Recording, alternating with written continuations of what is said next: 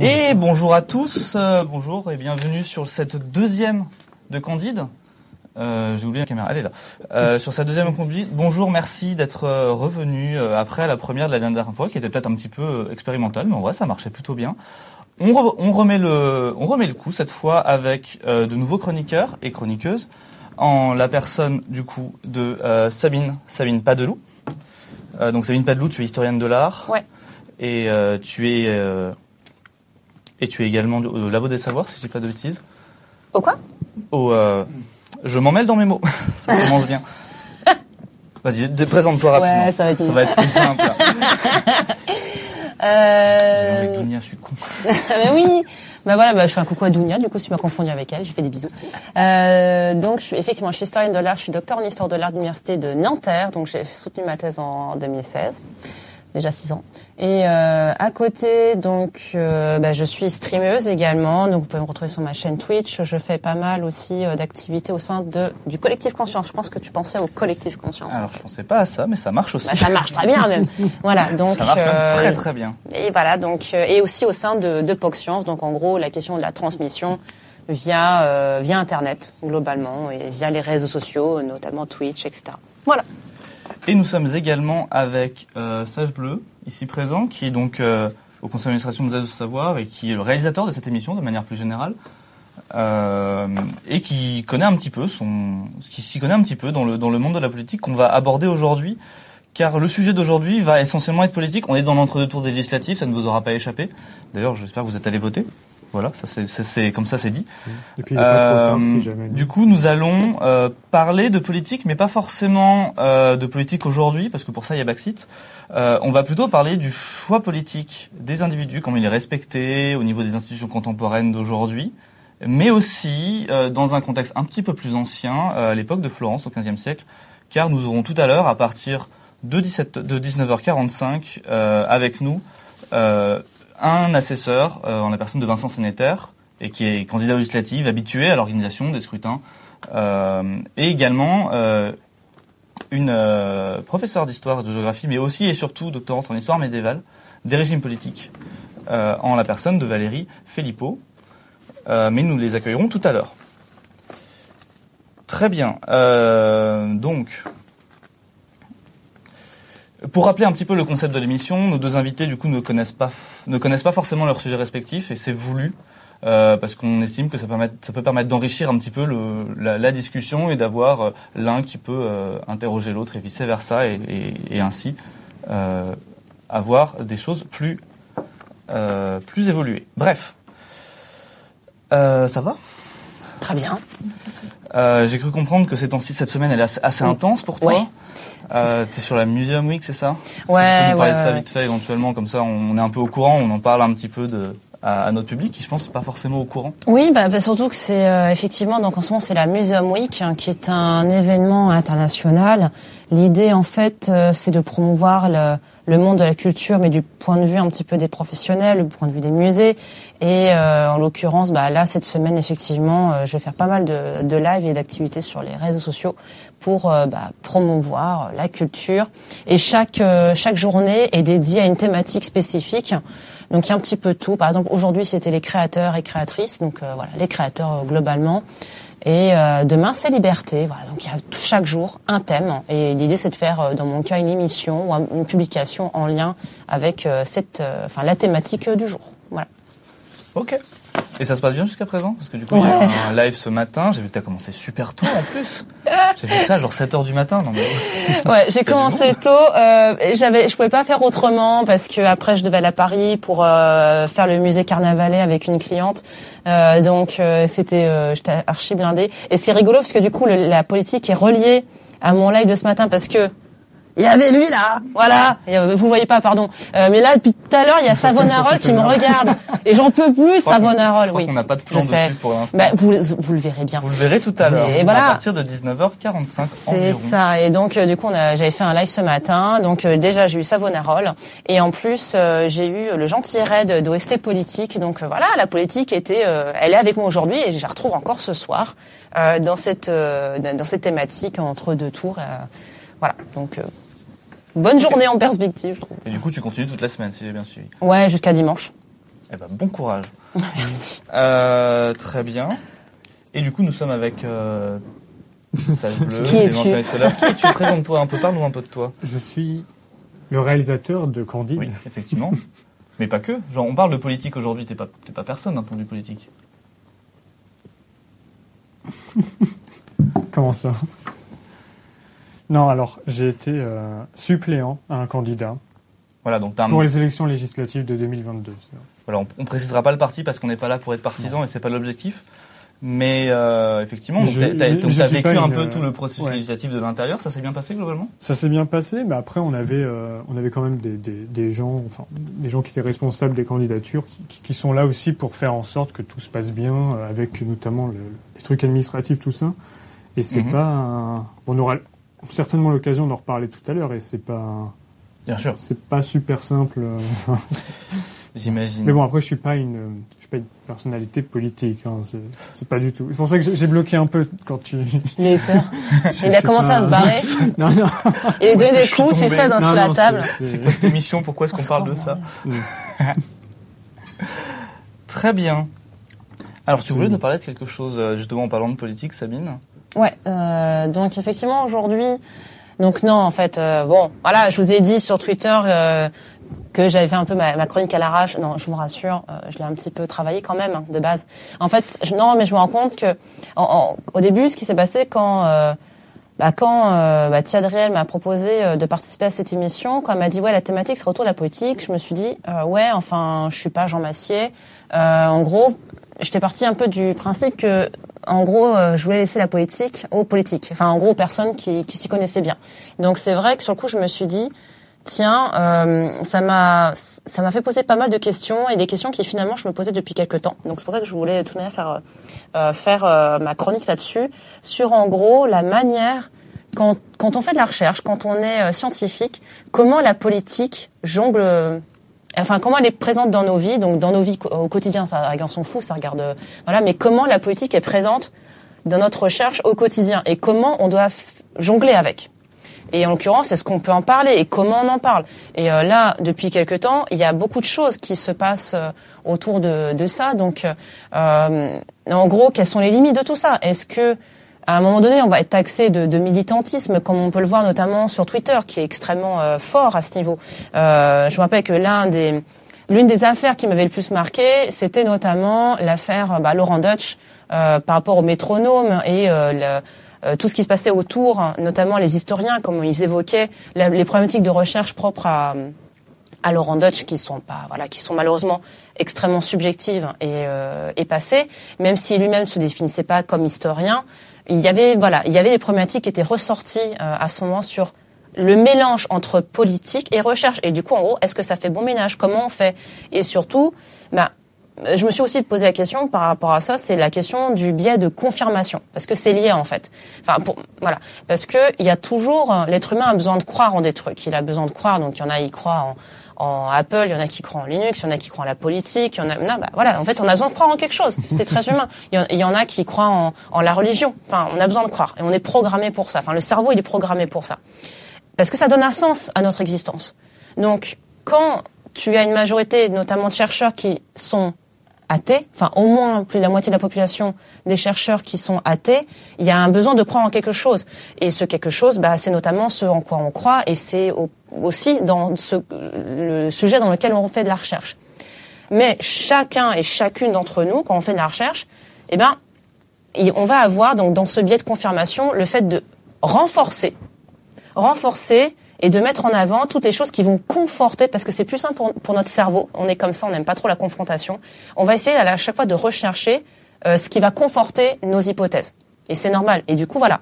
C'est pour ça que je me suis dit, bah tiens, quand voilà, tu es quelqu'un bah, qui est, euh, euh, bon bah désolé, je parle de droite, gauche, c'est plus simple pour moi. Euh, bah voilà, quand tu es quelqu'un de, de droite, euh, bah du coup, c'est à dire que tu vas avoir bah, potentiellement une manière de voir ton sujet de, de droite. Et tout manière, le choix de ton sujet sera potentiellement de, de droite. Et déjà, est-ce qu'on peut dire est-ce qu'il y a des sujets de droite, de gauche? Je pense que oui, parce qu'il y a des sujets que tu abordes, euh, enfin que tu vas vraiment traiter parce que euh, euh, ils, ils ont un, un truc, enfin il y a un lien avec toi. Enfin voilà, euh, moi à titre personnel, ce qui me plaisait, c'était les anonymes des industries. Tu vois, enfin c'est il y a ce côté-là. Et du coup, le là-dedans, donc dans, dans la recherche, eh ben ce qui est compliqué, quand on a justement ce biais de confirmation, de toujours croire, de essayer de choper ce qui nous arrange dans les résultats de recherche, eh bien, c'est de toujours mettre à l'épreuve tout ça. C'est de faire douter. Et en sciences humaines et sociales, dans le, milieu dans lequel moi j'évolue, euh, on n'a pas nous les expériences comme on peut avoir en sciences formelles et naturelles.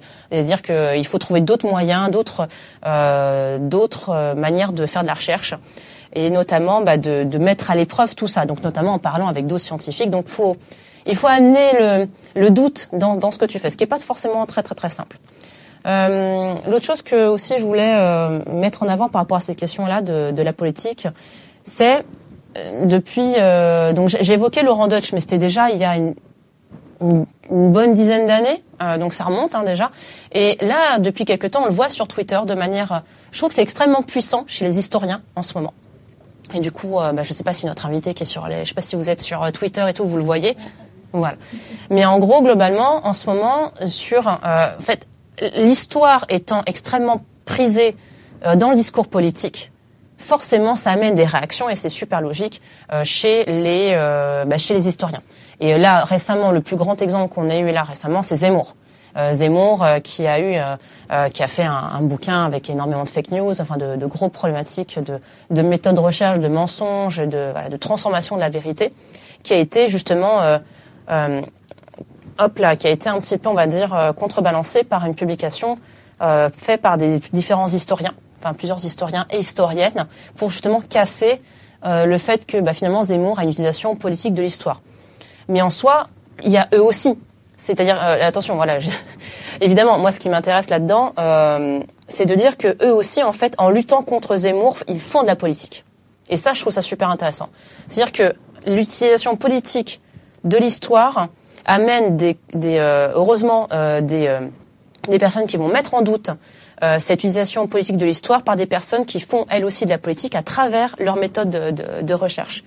Et donc, bah, d'utiliser vraiment cette, ce, ce, ce, biais de confirmation qui va, bah, qui les touche et qui forcément euh, clairement, euh, là-dessus, euh, il y a eu un, une étude qui était, je trouve, intéressante. Donc, elle est de 2015, elle date un petit peu, mais je trouve qu'elle est assez sympa parce qu'elle permet de voir le, le paysage, on va dire, la pensée politique et religieuse des chercheurs en France. Donc, je trouvais ça assez sympa. Alors, que j'ai quelques petits chiffres. 2015. Donc, 73% des universitaires se disent de gauche. Je ne sais pas si c'est encore un chiffre valable. Mais en tout cas, ce que je trouve intéressant dans ces chiffres-là, il y a aussi 50% se disent athées. Par rapport à quand vous posez la même question aux Français à cette époque-là, c'était 18% de la population qui se disait athée. Vous voyez déjà, il y a une, grosse, euh, la moitié de la population euh, dans, dans, le milieu de la recherche se dit athée. Et religion, politique et tout ça, la science, ça fait partie de nouveau de ce, de ces croyances que je trouve extrêmement importantes parce que ça donne du sens et donc on y croit fermement, on a besoin de ça. Et la question de cette importance de, des intellectuels qui défendent euh, qui défendent notamment leur discipline euh, contre la politique et contre un mauvais usage politique euh, de, la méthode, c'est parce que eux-mêmes, donc là c'est résultat de cette étude-là, ils se voient comme étant les défenseurs de l'État. Et ça, je trouve ça super intéressant de se dire que on a effectivement une utilisation politique, enfin on a une défense de, de l'histoire qui peut qui peut justement euh, mettre en avant le fait euh, qu'on est euh, inscrit dans une, une, démarche politique parce qu'on se on se on, s'estime être les défenseurs de l'État.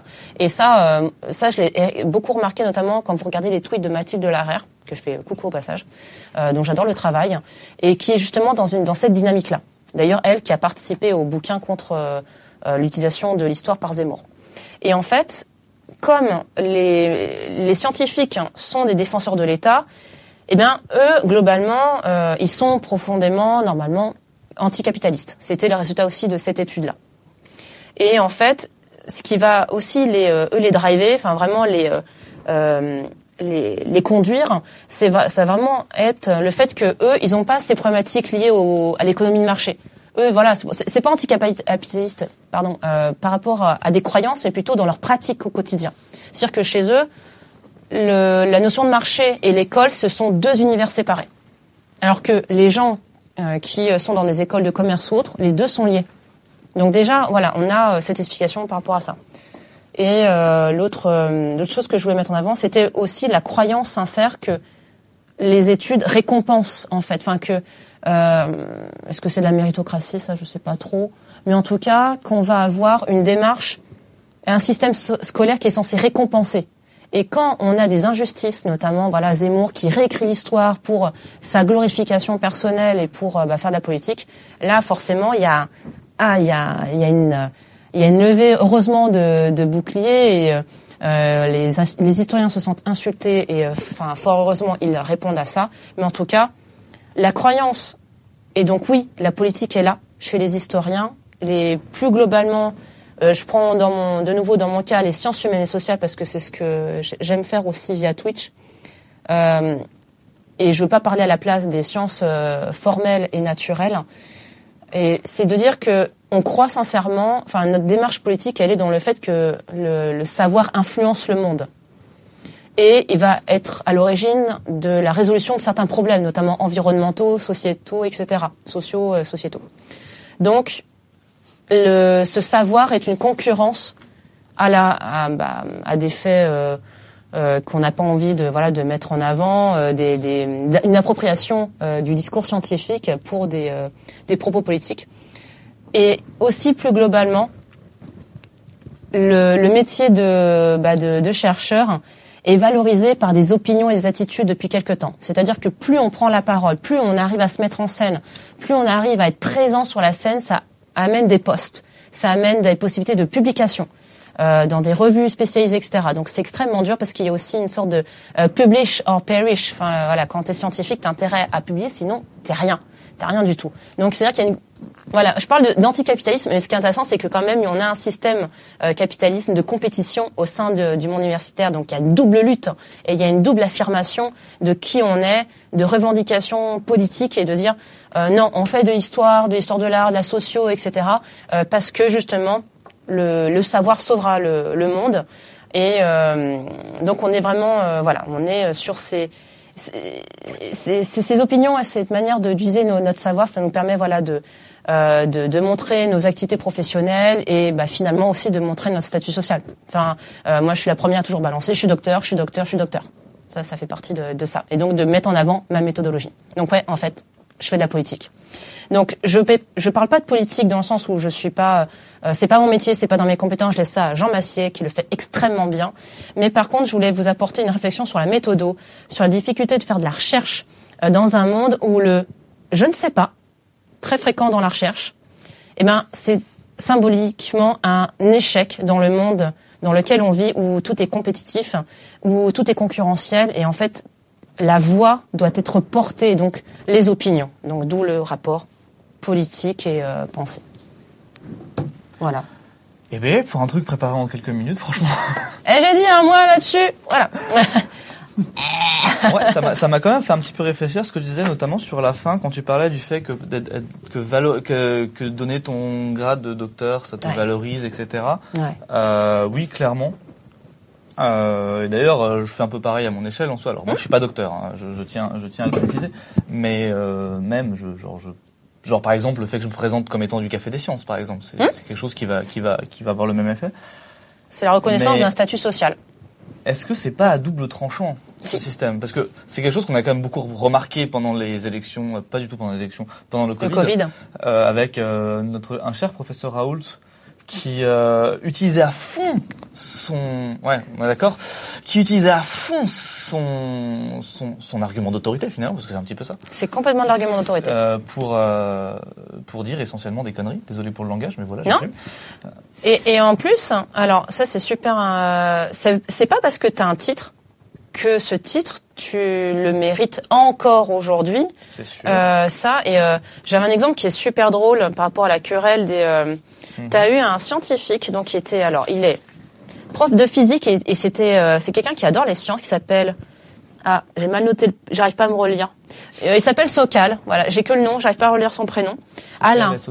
S-O-K-L. Et en fait, il a publié un texte complètement absurde dans une revue pour, en 96, donc pour décrier à quel point le monde scientifique devient euh, complètement hallucinant sur le, la manière de parler en fait. Et il a copié, il a copié, collé des centaines de citations euh, pour parler de la physique quantique. Et en fait, il a envoyé le- l'article, mais ça voulait rien dire. L'article a été validé et il a eu les, les félicitations en mode Waouh, c'est génial. Et le genre le lendemain, il a, il a écrit à une autre revue qui était concurrente disant non mais en fait c'était c'est un troll ce que j'ai fait, c'est un prank, c'est un prank de fou. Mais c'est pour mettre en avant que c'est du verbiage, enfin c'est du. En gros, euh, est-ce qu'on doit euh, complètement défoncer le fond au profit de la forme?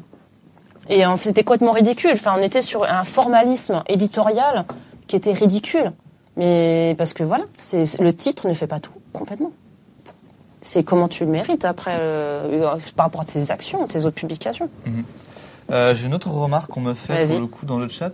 Et on me dit qu'on trouve ça curieux de voir les professeurs comme des défenseurs de l'État. Est-ce que c'est vraiment appuyé par une plus grande participation, euh, notamment euh, aux organismes de l'État? Ils pensent essentiellement à la politique ou au comité de concertation, à ce genre de choses, ou est-ce qu'on voit pas forcément de lien entre les deux? Alors de ce que j'ai vu dans, dans l'étude, c'était vraiment tous ceux qui avaient un, qui étaient fonctionnaires en fait, et les hauts fonctionnaires aussi. C'était tous ceux qui avaient un, dans, dans cette étude-là, c'était vraiment euh, ceux qui effectivement étaient. euh, euh, Il y avait les, ouais, les, euh, Des gens qui sont déjà engagés en fait, euh, en quelque sorte. Ah oui, oui, c'est clairement des gens en poste, fonctionnaires. C'est euh, genre des les maîtres de conférences, les professeurs, euh, enfin c'est vraiment des postes. euh, là, on n'est pas chez les, notamment les professeurs qui malheureusement cumulent des emplois précaires parce qu'ils sont voilà, ils sont- mais on parle vraiment des personnes euh, qui sont en poste et qui ont cette fierté. Euh, ben, surtout, c'est un système qui les nourrit et eux, c'est une défense. euh, c'est un cercle vertueux en fait. D'accord. Très bien. Bah, je sais pas si tu as autre chose à ajouter sur le sujet. Sinon, je propose qu'on continue. Mais en tout cas, merci pour ta chronique. C'était super intéressant comme point Ouais, de vue. Très ouvert, en vrai. en plus de la réflexion ouverte. Mais, Ah oui, c'était le but. ah, mais ça, ça marchait très bien. Surtout que, je, pour être tout fait franc avec vous, je ne savais pas à quoi m'attendre. Dans mon, con- dans, mon, dans mon conducteur, il y a littéralement écrit à définir. Confirmé. Et c'est pas beau. grave. Et c'est c'est la beauté du direct. Je suis comme ça. moi. On me dit sauf sur Zemmour, pas très ouvert sur Zemmour. Bah oui, bah sans blague. hein. Euh, C'est factuel. c'est factuel. Les erreurs sont factuelles. C'est factuel. Très bien. Euh, Sage Bleu aussi, tu voulais nous parler de quelque chose. Tu voulais, tu voulais nous parler d'un d'un couple de billets qui a, eu, qui a été publié récemment, si je dis pas de bêtises. Euh, je, changé. je, je vais faire référence à ces billets parce que effectivement, ce, Peut-être rappelle un petit les- peu le contexte, peut-être, pour Bah, les gens vais- qui n'ont pas suivi, Donc, notamment. je, genre- bah, je, vais, raconter même un, un- je vais rappeler le contexte plus général euh, pour le pour les élections législatives dans les circonscriptions des Français de, qui sont à l'étranger. Euh, eux, ils ont voté en ligne, Mhm. donc pas comme nous. Et il y a eu deux billets effectivement euh, récemment sur Zeus de savoir, euh, un peu débat, mais intéressant. Ils sont vraiment intéressants. Si vous les avez pas lus, a- allez les lire. Euh, J'ai j'ai oublié qui, qui, qui étaient les, les auteurs d'ailleurs. C'est c'est un peu indigne. Oh, je te juge. Perso, je juge avec. Tout hein. le monde. On me juge. Oh, Ah, je- les- avec moi. je les ai lus dès- dès la parution. Oh. non, mais Amaury va vous En les l'occurrence, retrouver. les auteurs, en l'occurrence, de la première C'est- version, c'est Gawa, c'est qui est Gawa. dans le chat. Ouais. Et le deuxième, c'était la réaction à la tribune de Gawa par Mélépé, qui n'est, je crois, pas dans le chat. En tout cas, je ne l'ai pas vu. Je vais essayer de vous mettre les liens, je te laisse continuer. Mais du coup, Ouais, eh bien, donc bah, on parle du vote électronique. Du c'est coup, ça. pour, euh, pour euh, parodier un, un très célèbre euh, streamer, le vote électronique, euh, j'aime ou j'aime pas? Alors, alors justement, nous, nous allons déjà. Euh, eh ben, on répondra à la fin, dans une ou deux petites minutes. Alors, sachant, que j'ai une confidence à vous faire, c'est que mon écriture cursive s'est tellement dégradée euh, depuis que j'ai quitté le, Que tu n'arrives pas à relire tes le notes. secondaire que je Je connais. que j'ai du mal à relire. Je connais. Je suis pareil. Alors, grave, je, vais faire du, mieux que je peux. Tu connais ton sujet, de toute façon. Ouais, ouais, je connais le sujet, mais euh, c'est mieux avec les notes quand même. Alors, alors en fait, j'ai voulu voir un peu comment ça s'était passé pour les législatives en France pour justement les, les, euh, les compatriotes à, à, à l'é- à l'étranger.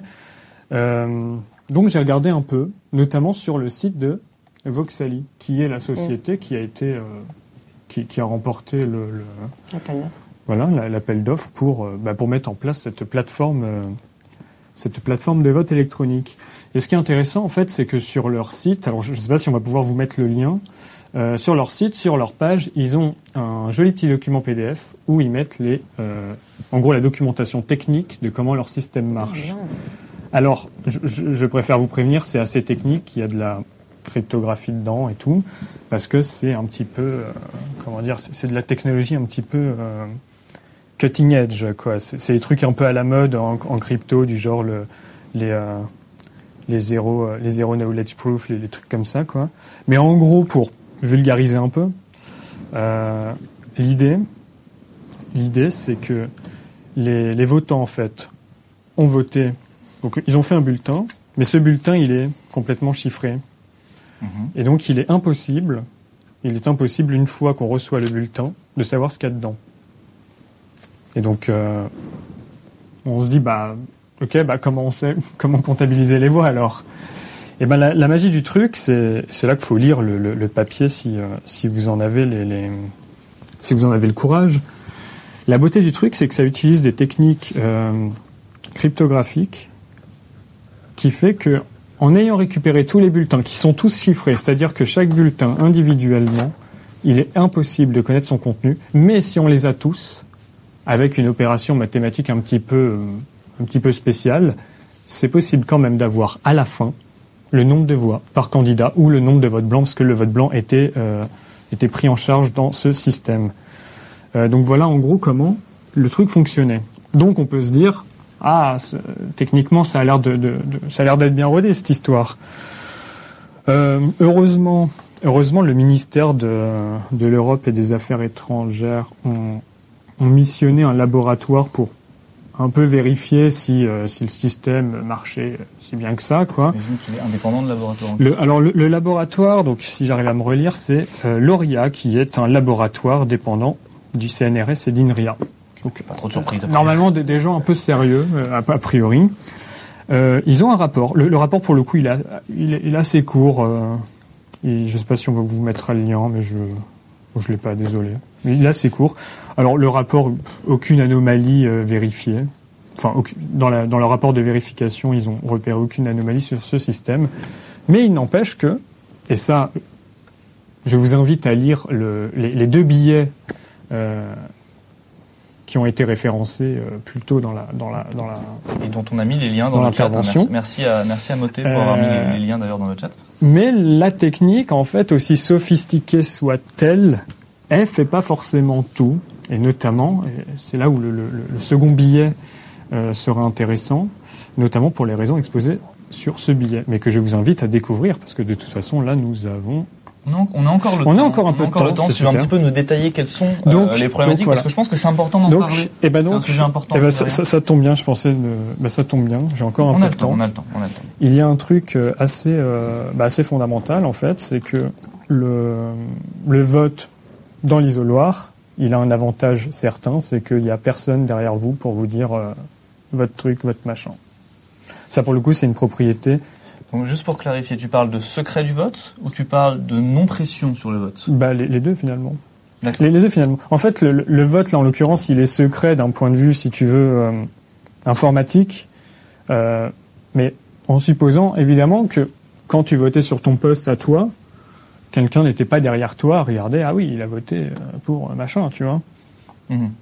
Donc il y a ça, mais il y a aussi effectivement la pression qu'on pourrait subir, alors que bah, dans un isoloir, normalement, euh, bah, personne ne vous suit, hein, c'est le- la procédure.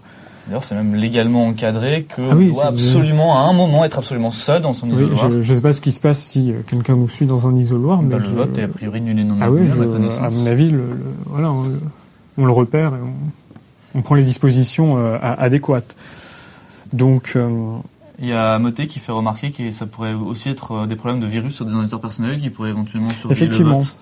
Le keylogger ou ce genre de choses. Et il, il me semble d'ailleurs que cet aspect avait été évoqué sur euh, les billets, les deux, peut-être, peut-être bien les deux.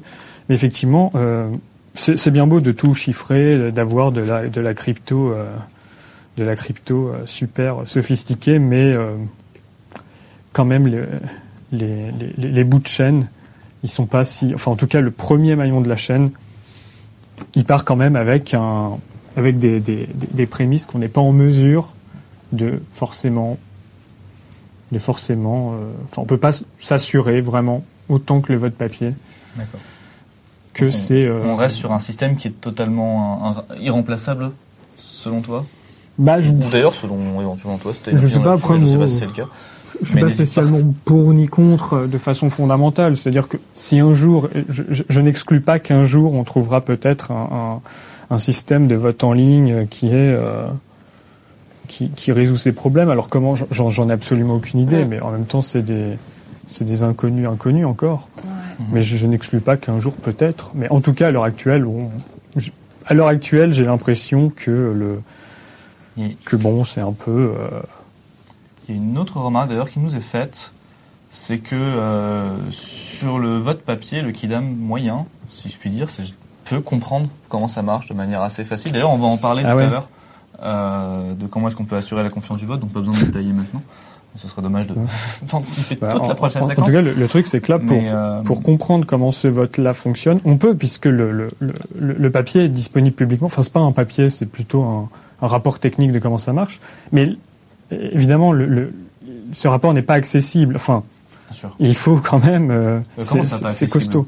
Ah bah il y a ah accessible de, aux gens tu veux dire genre il, y a il faut les maths et bagage. Ah, oui, oui d'accord il, il, faut il faut il faut le bagage en crypto et en maths quoi pour comprendre le, le vraiment dans le détail le truc quoi.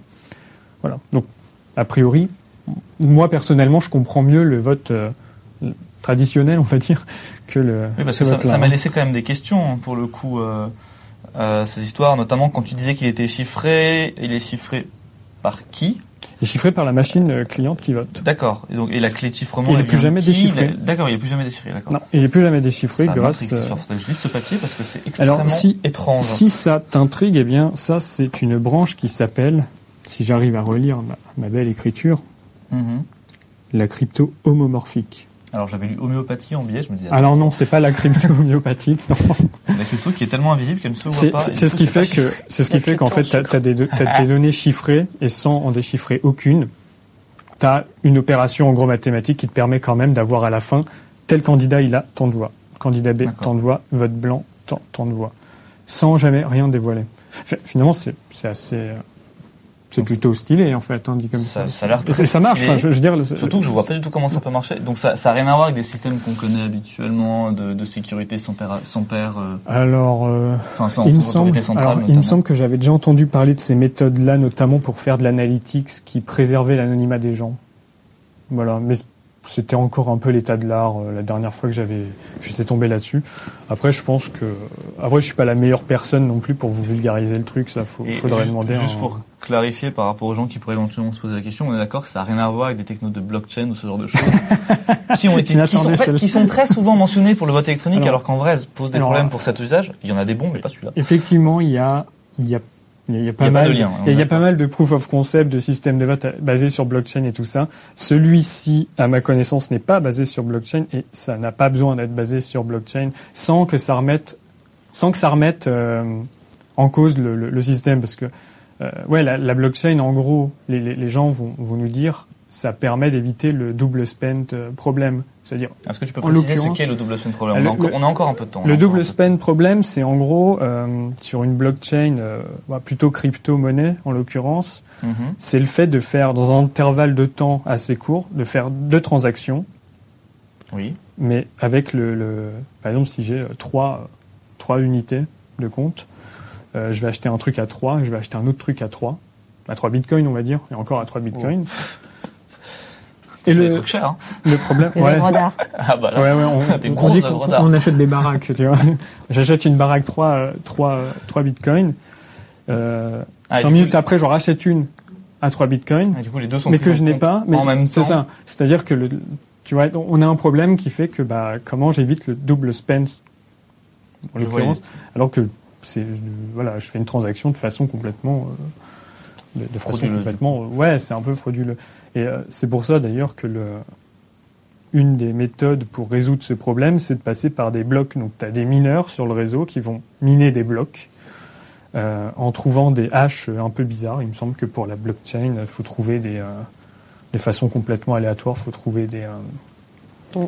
Faut trouver des bons hashes, en gros. C'est ce qui fait que c'est très énergivore, d'ailleurs, sur ce ouais. modèle-là. C'est pour ça que c'est très critiqué euh, en, en, grande partie.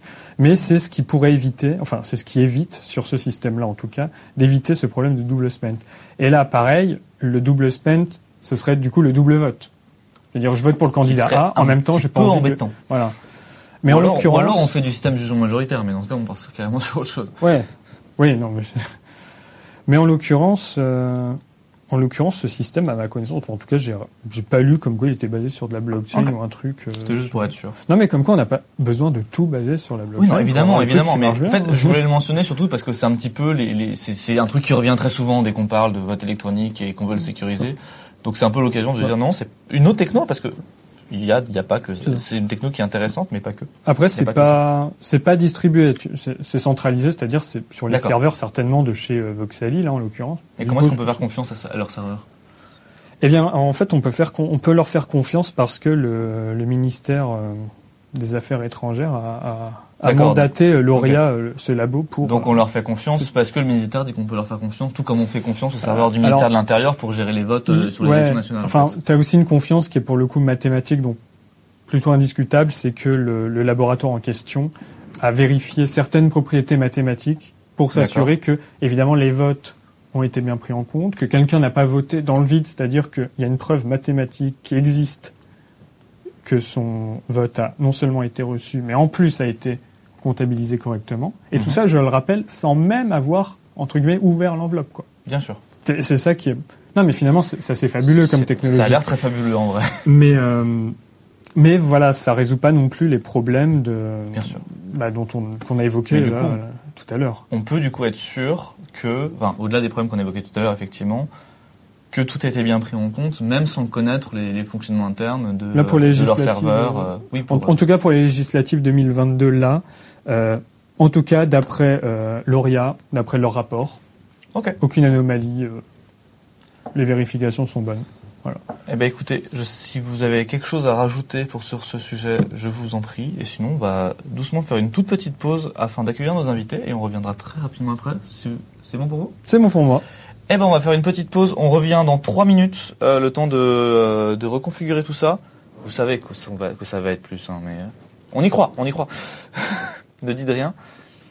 On vous en laisse discuter. Ah bah c'est bon.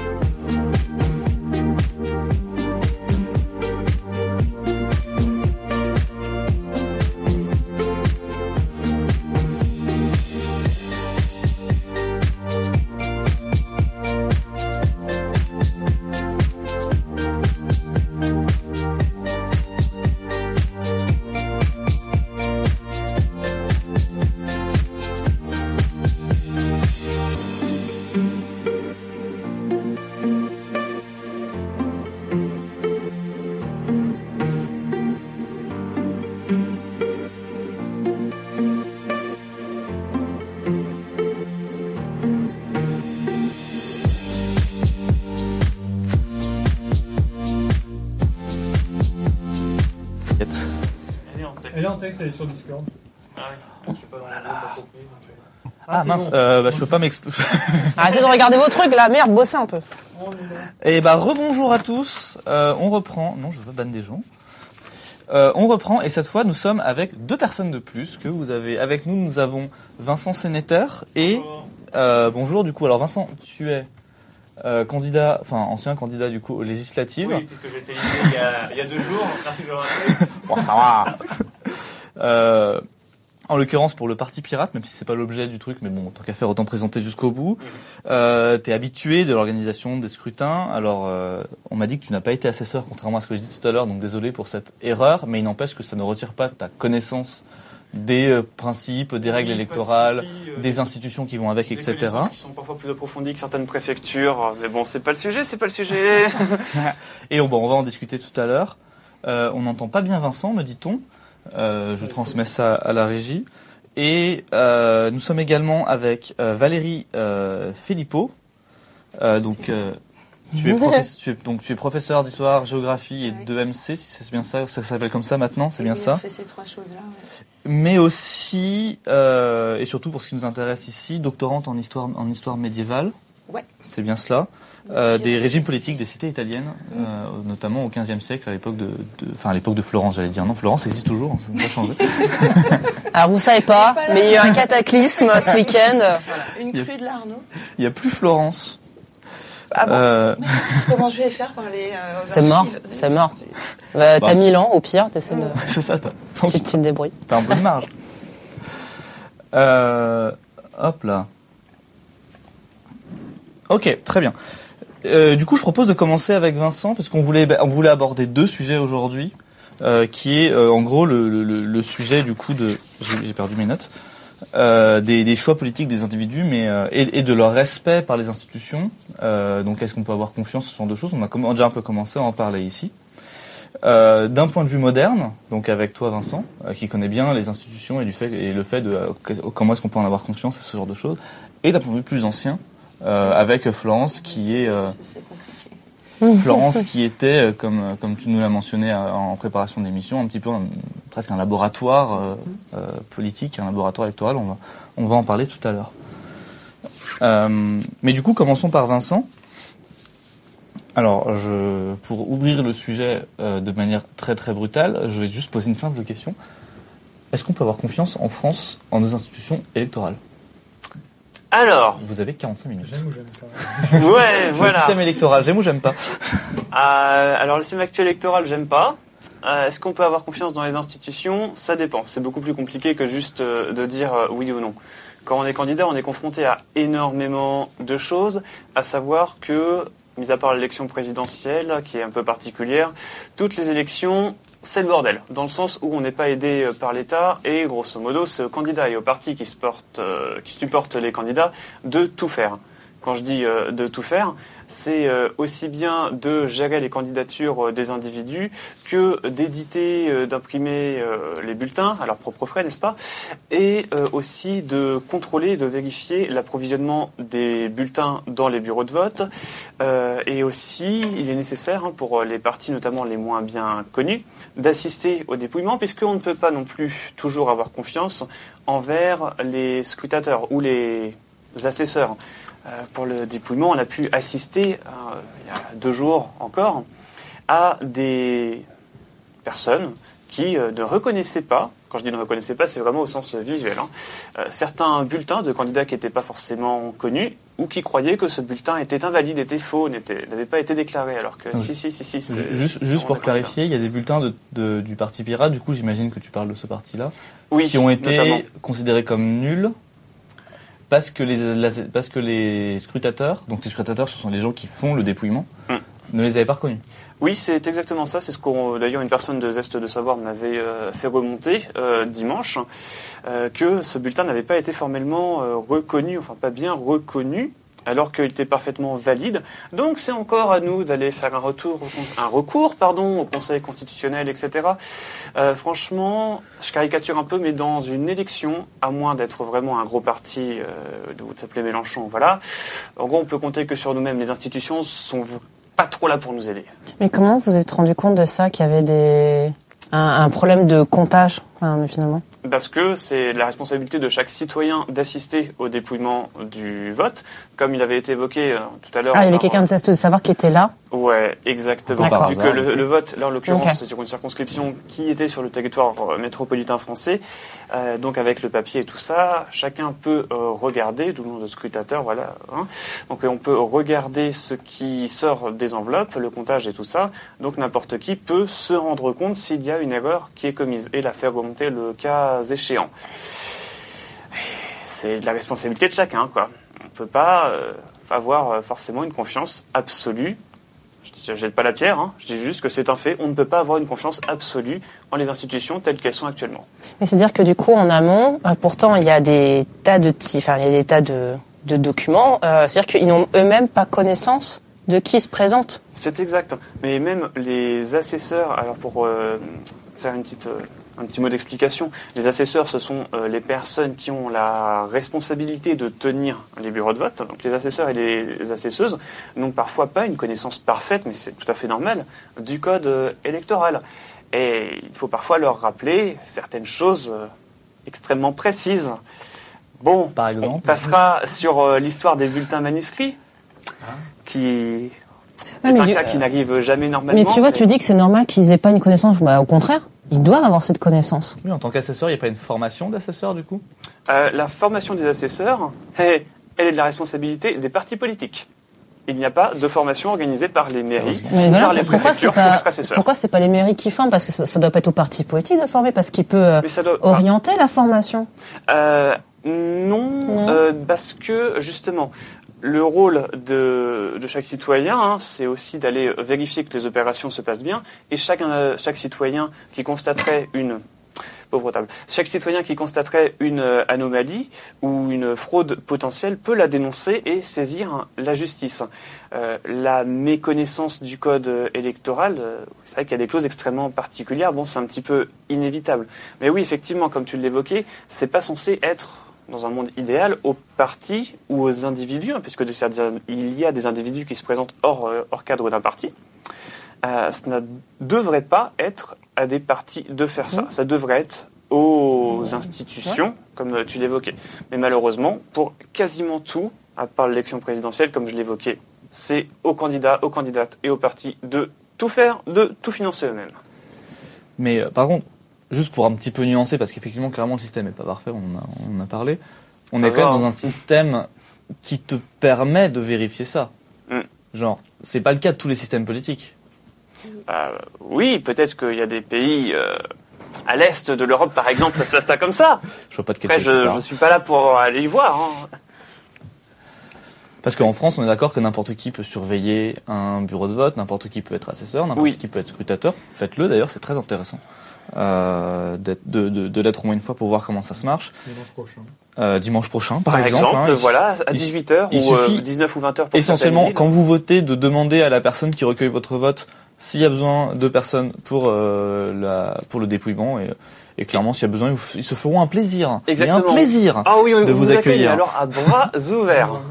Même s'il est 17h, le bureau de vote ferme dans une heure, proposez-vous quand même, même dans des grandes villes, j'ai fait un certain nombre de- d'élections et de dépouillements à Lyon, à chaque fois, ah venez, venez Euh, Il y a une personne dans le chat, en, la période de, de Moté, qui demande Je vois pas le rapport entre le financement et la, et la confiance dans les institutions de vote. Le rapport entre le financement, ben pourquoi il y en aurait? Euh, Je Ah, me suis exprimé de, telle manière. Alors j'ai évoqué les deux sujets, mais c'est pas pour autant forcément qu'il y a une euh, corrélation. C'est-à-dire? Bah, moi, de, de ce que je comprends de ce que de ce que tu disais, c'est qu'en gros, tu es obligé de tout faire toi-même et donc aussi de payer tes trucs. Enfin, mais pour moi, c'était effectivement euh, décorrélé. Voilà, c'était un petit Euh, peu ce le coup de gueule du truc, euh, du jour. Ouais, que, voilà. voilà, je fais passer le message et je profite hein, de, de l'antenne et je vous en remercie. de notre tribune. Exactement, voilà la tribune pour euh, dénoncer hein, ce système qui veut que euh, on est censé être dans une démocratie où chacun peut se présenter, mais si vous n'avez pas quelques milliers d'euros à dépenser par-ci par-là, acheter par les fenêtres, parce que sachez que vous ne serez pas remboursé si vous faites pas plus de 5%, coucou Valérie Pécresse. Bon, gratuit. voilà. Et c'est pareil pour les législatives, du coup? Oui, toutes les élections c'est pareil, à part D'accord. l'élection présidentielle. Donc euh, pareil pour les européennes. Qui propose une banque de la démocratie ou quelque chose comme ça, je sais plus, non Alors, je crois que François Bayrou avait proposé quelque chose comme ça il y a un an ou deux, mais Ah, je ne connais pas très bien le sujet. Non, elle, je crois qu'elle propose le fait qu'en fait, on aurait une espèce de chèque euh, politique euh, et on dirait au moment de notre déclaration d'impôt, euh, ben j'attribue, mais on aurait une somme qui nous est donnée et euh, j'attribue euh, par l'État et j'attribue mes euh, 7, 5, je sais plus, 10 euros, je sais plus combien elle dit, à tel ou tel parti. Et on pourrait faire ça tous les ans, ce qui éviterait le fait d'avoir besoin d'avancer de l'argent en espérant euh, bah, passer la, Dans une certaine des mesure. 5%. Alors, on en précise dans le chat que c'est Julia Cagé qui propose ça. Bah, c'est ce que je disais. Donc, je, Merci. je, je, je vous confirme. Enfin, je te confirme, Merci pardon. Mais c'est vrai que c'est une grosse preuve d'inégalité. Ah oui. Enfin, politiquement parlant, il n'y a rien de pire, je trouve. C'est effectivement c'est ça, c'est pour les candidats qui doivent payer eux-mêmes, sauf s'ils ont un certain nombre. et Mais voilà, la ré- le développement de la richesse, la richesse, etc. Ça implique que bah, si t'as pas le nombre de voix, bah c'est mort. Mais plus t'as de voix, plus t'as de la. Enfin, Ben, c'est comme ça que des gros partis se maintiennent euh, Ouais. ou se cassent la gueule comme on peut le voir euh, dernièrement. Mais bon, Vous voyez, on peut citer des, des noms de partis ou on évite trop sur ce terrain? L'association est apartisane, mais elle n'est pas apolitique, donc euh, oui, tu peux citer. Et en même temps, c'est c'est une thématique euh, politique Oui, voilà. euh, d'entre-deux tours, les gars, là. Là. La politique simple, Non, mais- On est apartisan, mais bien sûr, citer des noms de partis, il n'y a pas de problème, hein, aucun problème. Oui. Euh, ouais, Juste pour terminer là-dessus, effectivement, si on n'est pas déjà un gros parti en place, on a du mal, à moins de s'appeler Emmanuel Macron et de réussir en fait à agglomérer autour de soi des gens qui sont déjà établis dans des gros partis et de les siphonner. Mais en fait, c'est concrètement les mêmes personnes et le même fonctionnement au final. D'accord. Euh, les médias aussi. sur un sujet purement technique, euh, en région, on me demande que Valérie remonte un petit peu son micro, si possible. Remonte son micro Remonte sur la chemise pour qu'on pour qu'on t'entende un peu mieux. comme ça. Euh, pour reprendre, on me fait la remarque qu'on aurait un sacré tas de Luberlu si on finançait les bulletins. Alors, Ah, mais vous, pourquoi vous êtes pas Et jeune. pourquoi pas Pourquoi Non, mais pas vous Ma réponse, c'est pourquoi pas. Mais moi, je me souviens, parce que comme euh, ça se voit, je suis pas si jeune, euh, dans les années 90, il y avait eu aux élections présidentielles le vol yogique. Je sais pas si... Alors j'avoue que j'étais pas Ah, au mais courant, mais j'étais morte de rire. Donc en fait, c'était des gens qui se mettaient sur des matelas, puis ils faisaient boing, boing, boing comme ça, et en fait, ce, et donc ils étaient censés méditer, et euh, la somme de leur méditation permettait au monde de, euh, c'est Mm. des chevaliers Jedi quoi, permettait au monde de euh, d'aller mieux. Et donc il fallait euh, du coup euh, voter pour eux, enfin les élire, en tant, enfin à la présidentielle, pour qu'ils puissent financer euh, des tas de personnes qui allaient faire du vol iodide. Et donc sur les sur les euh, sur les affiches, euh, ils étaient ils lévitaient à 15 cm du sol. Et euh, en, en vidéo, en fait, on les voyait sauter sur leur matelas. C'était et ils se sont présentés à l'élection présidentielle. Je vous promets, dans les années 90, je sais plus quand exactement, mais j'avais fait une séance EMC avec mes élèves. Pourquoi pas? S'ils sont élus. Si, ça. Ah, Enfin là, quand même. Oh, Non, là, le vol Moi, j'ai envie de dire, là, c'est une là, philosophie de vie. Ah, il y a des gens dans le chat qui disent moi j'aurais voté pour eux. voilà. Bah oui, mais bon. Non, mais bah, comme ça pose euh, finalement la question de, du ras-le-bol euh, politique des personnes qui ne vont pas voter, parce que là, c'est vrai que ces élections-là, combien de pourcents de- d'abstention? 50%, à peu près, 52%. Historiquement, c'est le plus. Je crois que gros c'est le plus gros taux d'abstention qu'il y a jamais eu. Pour des législatives, pour les Oui. européennes, il y a déjà Non, non, pire. non, bien sûr. Oui, mais, mais les euh, on s'en fout des européennes, non? Bah, c'est vrai qu'en général, c'est pas les plus. Je mais dis pas qu'il faudrait. Non, mais- pas. On est aux européennes aussi. Mais les législatives, quand même, de base, euh, là, 53%. Euh, on me demande au chat de redonner le nom du parti en question parce qu'ils trouvent ça Ah, débile mais rigolo. Partie de la loi naturelle. Partie Je de la loi pas comment ça me revient comme ça, mais euh, Ils la vont, ils vont leur naturelle. créer, hein. Fallait pas leur Ah, dire, ils vont leur créer, là. J'ai donné des mauvaises idées. euh. Et on fait la remarque, est-ce que c'est pas en prenant d'autres rigolos du genre qu'on va favoriser l'abstentionnisme en considérant un petit peu la politique comme un monde de On va qui favoriser l'abstentionnisme. Mmh. On a déjà beaucoup des rigolos hein, qui Ouais, se je pense présentent. qu'il n'y a pas Je besoin pense de qu'il y a, ça. il y a un euh, cynisme latent dans la société que de toute manière on vous, Mm. enfin le vote euh, RN le prouve. C'est un cynisme global quoi. Au-delà du- d'un racisme global, c'est aussi un cynisme global euh, et un manque de confiance dans la société et dans la politique à l'heure actuelle. il y a des raisons aussi. hein. Ah non non mais Mm. Il y a des raisons d'exprimer peut-être un mécontentement. Ah, Euh, mais après, est-ce que ce sujet. parti propose des solutions? Bah, la méditation sautante, moi j'aime bien. ça, me parle, ça me parle, hein, franchement. Hmm, Je crois qu'on parlait pas du même parti. Oui, je crois aussi. Bon, enfin, Je- je- sa parole disait la même chose. Enfin, il parlait pas de il parlait de prier, mais c'était un peu la même idée. Mm. D'accord. Euh, ouais, on fait remarquer également que rendre les élections obligatoires réglerait le problème. Enfin, en partie en tout cas. Ça s'appelle une dictature ça. Non, ça s'appelle la Belgique. Non, c'est pas la en Belgique. on peut, on peut faire. J'aime pas. Eh ben, on voit que le système politique fonctionne très bien en Belgique. Bah, ils sont obligés donc forcément. On a toujours un T'as une balle dans la tête, tu vas pas voter, d'accord Mmh, Non, je Juste je- une pardon, pardon. Juste, juste, juste une amende. dur en une Belgique. dans la tête. Une dans tête. direct. Belgique de l'Est, je crois qu'il y a- genre La Belgique, c'est vers l'Est. Hein. Il se rapproche, là, il se rapproche. hein.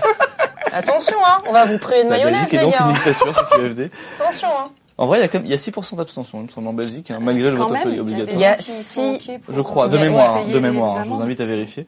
Mais il me semble que c'est autour Ah, de ça, ah, 4 à j'aime- 6%. J'aime pas l'idée. Euh, ta, ta, ta. Ok. Euh, mais du coup, sur le processus de vote lui-même, par contre, si on met de côté toujours de preuves, on est d'accord que le vote en France est relativement sûr. Ça revient un petit peu à ce que disait tout à l'heure euh, Jobleu dans sa chronique. Oui, effectivement, il est sûr euh, dans le sens où on est sûr, on est assuré que le bulletin qu'on va mettre dans l'urne à 8h du matin à l'ouverture, il est toujours dans l'urne à 18h ou à 20h à la clôture et qu'il sera bien dépouillé. Le processus euh, global fait que, ouais, là, on est sûr. Et après? Et après? Après le bureau de vote. Après le bureau de vote, qui nous eh bien, garantit que ça va être pris en compte correctement euh, jusqu'à la préfecture? Et puis jusqu'au ministère de l'Intérieur Alors, euh, le processus veut que, euh, à partir du moment où le bureau, où le vote est formellement terminé dans le bureau de vote, le président ou la présidente du bureau de vote proclame formellement les résultats qui ont été notés. Ces résultats sont affichés devant le bureau de vote et transmis à la préfecture en même temps. Par la suite, les résultats des différents candidats, des différentes candidatures, par bureau de vote, sont rendus publics et du coup, n'importe qui peut théoriquement euh, constater s'il y a une différence entre ce qui a été proclamé et affiché au bureau de vote physiquement et ce qui a été publié bah, sur le site du ministère de l'Intérieur, par exemple. N'importe qui, du coup, peut vérifier euh, manuellement. Et, et Ouais. Du coup, en fait, ça part du principe que des gens vont surveiller euh, un peu partout statistiquement. Oui, Est-ce bah, est-ce qu'il y a aussi des contrôles aléatoires par l'État ou par des partis? Par, euh, par des partis, oui, mais en fait, c'est, on en revient à ce que ce qu'on évoquait tout à l'heure, à savoir que c'est de la responsabilité de chaque citoyen de prendre l'initiative de procéder à des telles euh, vérifications ou à participer euh, au dépouillement. Euh, si jamais il y a une entente entre plusieurs personnes, qui en droit pénal s'appelle une association de malfaiteurs, pour porter atteinte à la sincérité du scrutin et que personne ne le vérifie, bon, c'est théoriquement possible. Mais alors, s'il y a une personne qui voit ça, euh, déjà, il faut qu'il y ait euh, au moins six personnes qui soient complices, parce que quatre scrutateurs, euh, deux assesseurs minimum, bref. Bon, c'est quand même assez peu probable. Ouais, mais et tu vois le, truc qui s'est passé là récemment, ce qui a été évoqué euh, notamment, alors, je sais plus par c'était par qui, mais en tout cas quelqu'un qui euh, qui était rattaché à la NUP, hein, NUPS, comme quoi les résultats, enfin les votes faits en bah, en dehors de la métropole avaient été comptés sur divers gauches et non sur la NUP, et du coup bah probablement il y aurait un fossé entre le résultat de la NUP et euh, enfin, apparemment le ministère de l'Intérieur aurait. Donc attention, voilà, euh, c'est ce que je préfère Oui, je crois que c'est un candidat de la France Insoumise qui a été compté en tant que divers gauche et Voilà. en tant que Et, nul. et du coup, quand on rajoute son En chiffre, Guadeloupe, je crois. ouais, je crois, c'est un truc comme ça. Mais il n'y a pas que la Guadeloupe, je crois qu'il y en a eu d'autres. Mais en gros, quand tu rajoutes le candidat, les chiffres défoncent en fait. euh, euh, Enfin, en gros, c'est NUP qui gagne, quoi.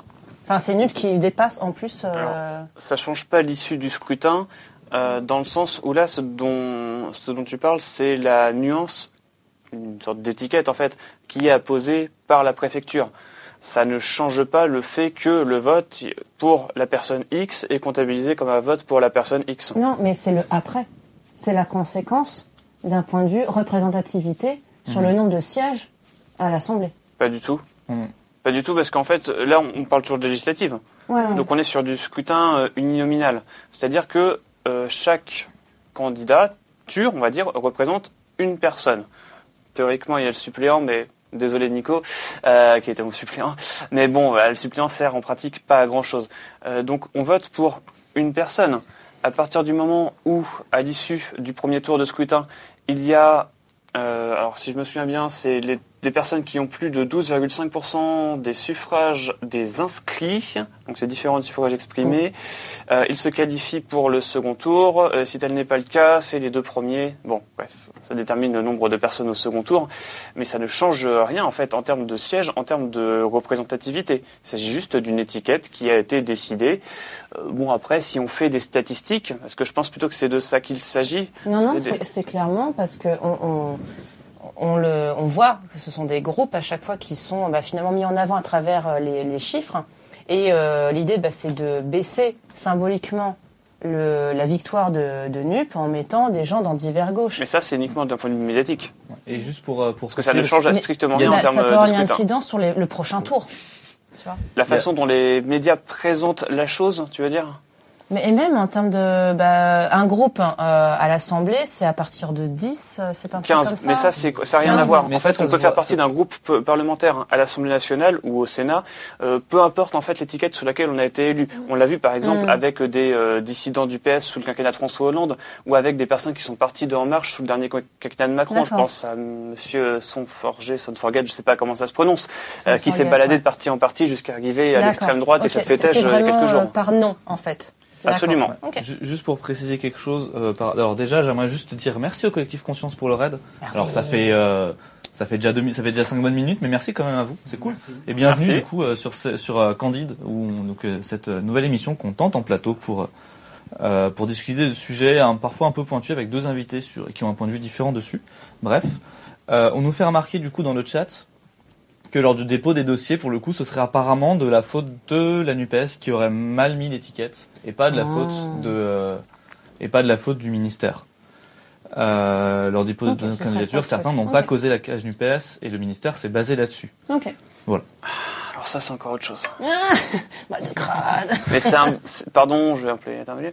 C'est un bordel sans nom, l'histoire des Ouais, étiquettes, c'est des clairement un bordel. D'ailleurs, euh, Stallone dans le chat nous, nous rappelle que c'est pas totalement vrai, que ça porte pas atteinte à la sincérité. Notamment, il y a eu un, dé- il y a eu un, un retour du Conseil d'État qui a statué là-dessus et qui a considéré que si, parce que le ministère de l'Intérieur avait refusé de mettre l'étiquette Nupes parce que soi-disant elle était arrivée trop tard.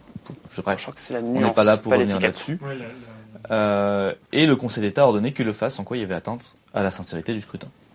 Un, il y a eu un, il y a eu une ordonnance du Conseil d'État pour pour corriger ça. Voilà. Euh, c'est un bordel sans nom. Oui. Euh, on peut prendre trois minutes d'ailleurs, peut-être pour expliquer à nos, à Ouais. nos spectateurs l'histoire d'étiquettes, de nuances. Ou le- parler de la déclaration de candidature, à quel point ça peut être la croix et la bannière quand il y a des gros coins à la préfecture. Allez. On peut prendre trois minutes.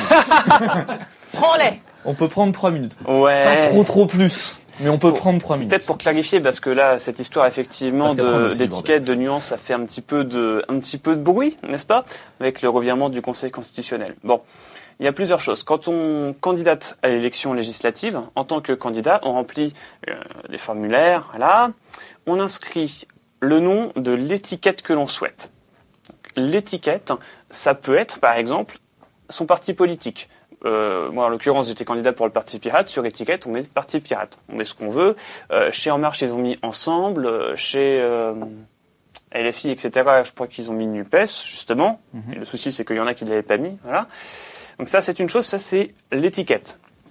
Après, il y a d'autres formalités euh, qui sont plus du ressort du rattachement financier, mais bon, là, euh, je vais perdre la moitié de- des spectateurs si je commence à parler du rattachement financier et rattachement de la compagnie audiovisuelle. Donc, je vais passer sur ces deux formulaires-là.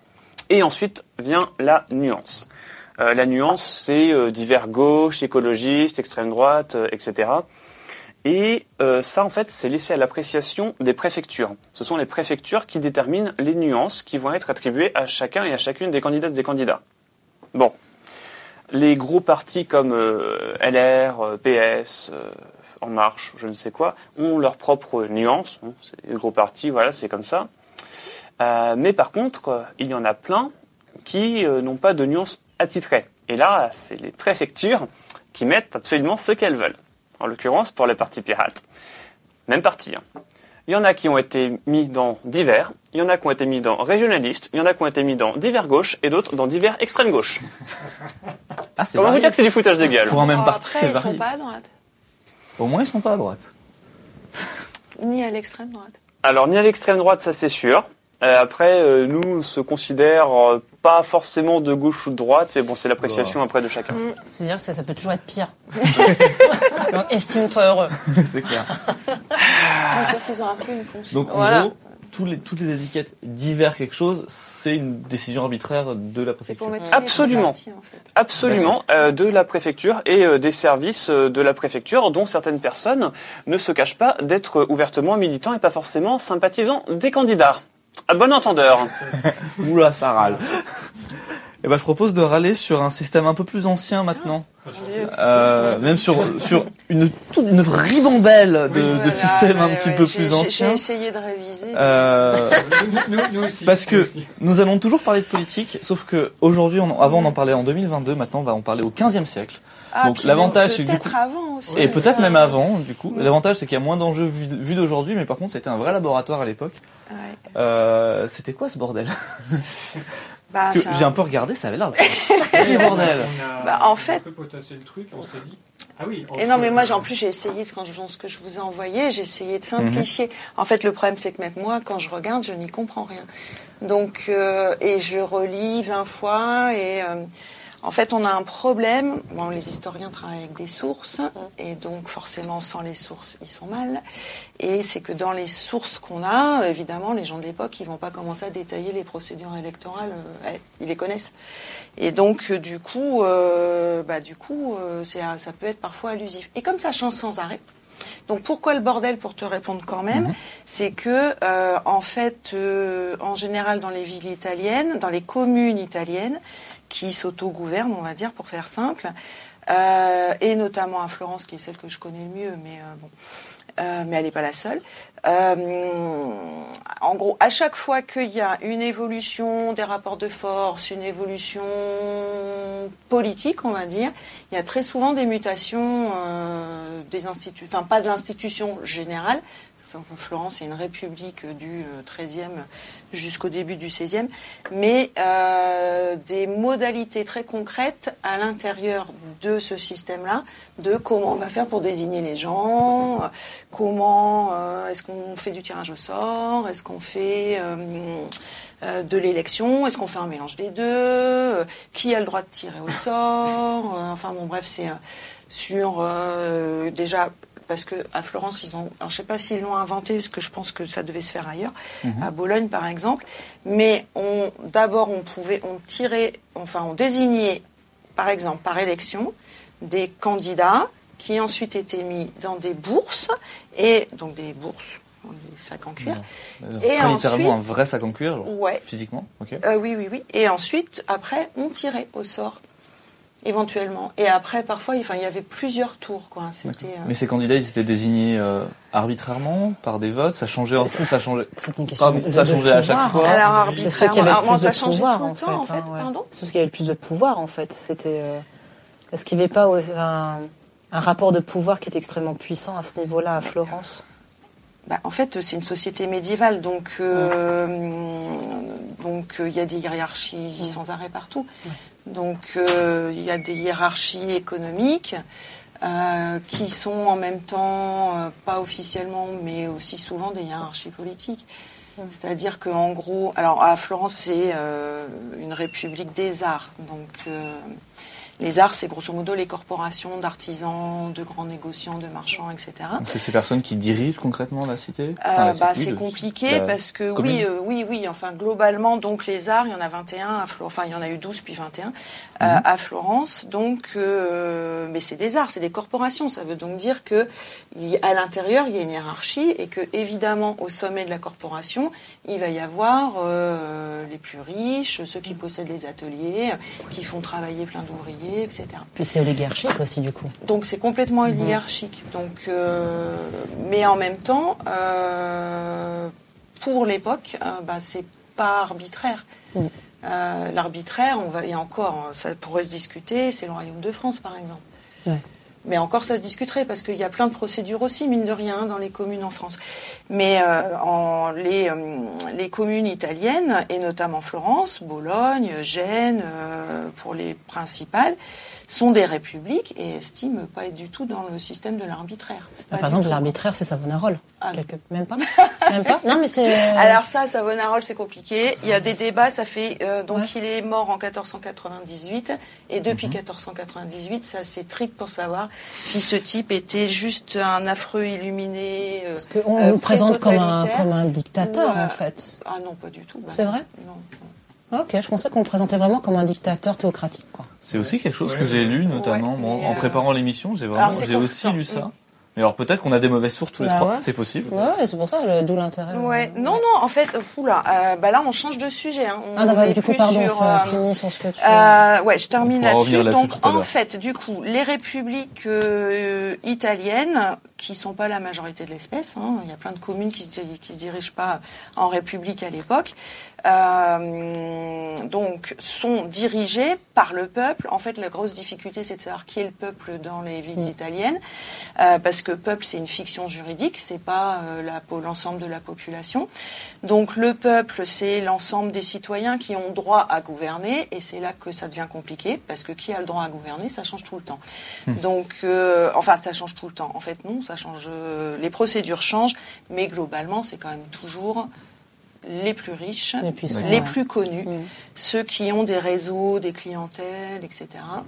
Et ceux qui ont déjà eu des ancêtres qui ont euh, accédé euh, aux charges euh, exécutives et qui donc bien sûr savent faire et du coup qui transmettent ce savoir à leurs enfants, petits-enfants, etc. via des livres de famille parce qu'à l'époque on écrivait, enfin dans ces familles-là on écrit tout le temps sans arrêt euh, pour justement transmettre la mémoire familiale et cette expérience politique. Et puis évidemment les autres, ben, ils n'ont pas d'expérience et ils risquent pas trop d'en avoir et euh, on les considère un peu comme débiles. Enfin c'est limite dit comme ça. Et euh, donc euh, officiellement ils sont le peuple, mais dans la réalité, euh, Pas trop. ils- ben, enfin si ils sont le peuple, mais euh, en gros les rares fois où on leur demande d'intervenir, c'est on les rassemble, donc on sonne la cloche à la seigneurie. Ils vont sur la place de la Seigneurie à Florence, superbe place. Et euh, il y a un parlamentum, on appelle ça. Et là, on leur dit voilà, euh, la cité euh, est en grand péril pour telle et telle raison. On vous propose tel truc. Est-ce que vous êtes d'accord? Ils disent oui en général, et ils rentrent chez eux. Et après, on laisse les euh, Bon, je caricature un mort, hein, mais enfin bon. Et après, on laisse euh, ceux qui savent faire, quoi. Et au niveau des sources, ce que tu évoquais plus tôt, donc il n'y a Ouais. pas de source d'un point de vue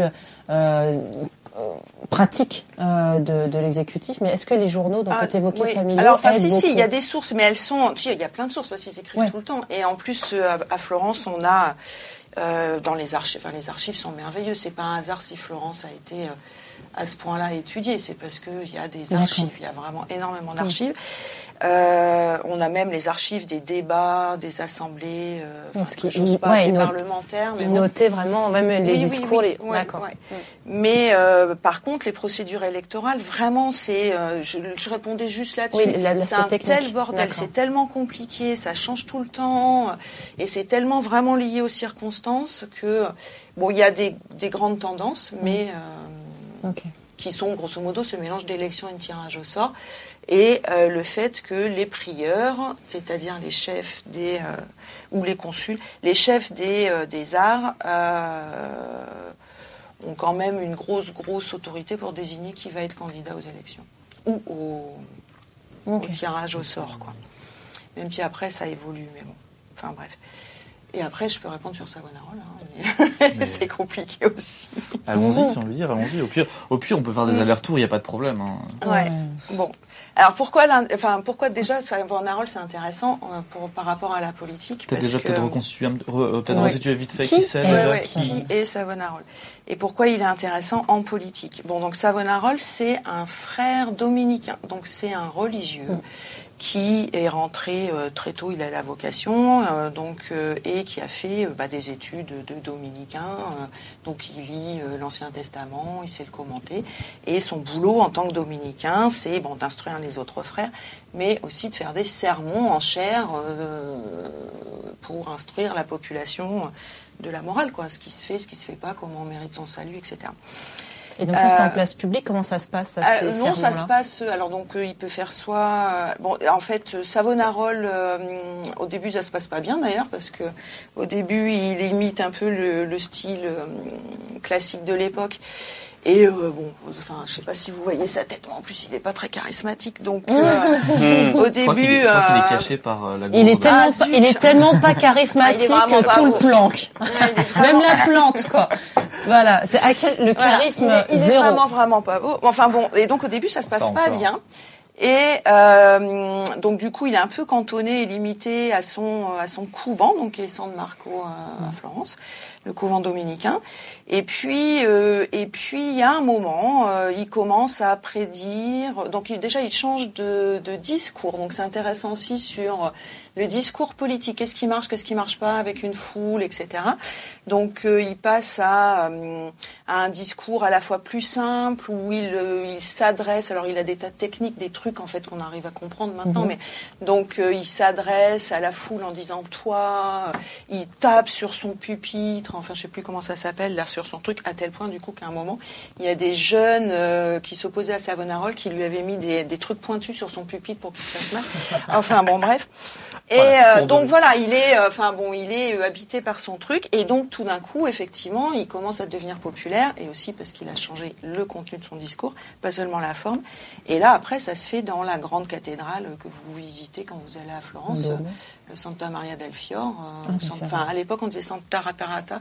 C'est parce que c'est peut-être celle dans le dessous, mais et, euh, et là, il y a 3000, 5000 personnes qui vont l'écouter. euh, Enfin, c'est euh, Juste du fait de, cette stratégie, hein. c'est impressionnant de voir juste Mm. un changement de stratégie et de, de composition du discours, à Ouais. quel point ça... Alors en fait, il passe du sermo scholasticus, si je me souviens bien, à un, un sermo modernus, mais alors là vraiment à confirmer. Mm. Et euh, de- de- en gros, l'idée c'est euh, je vais je vais parler simplement euh, et je vais m'adresser directement à l'auditoire parce qu'il a des choses à leur dire. Et ce qu'il a à leur dire, c'est que euh, que euh, bah, que ça va pas aller bien que pour Florence, que l'Église c'est que des enfin alors on a fait de Savonarole un, un précurseur de de Martin Luther.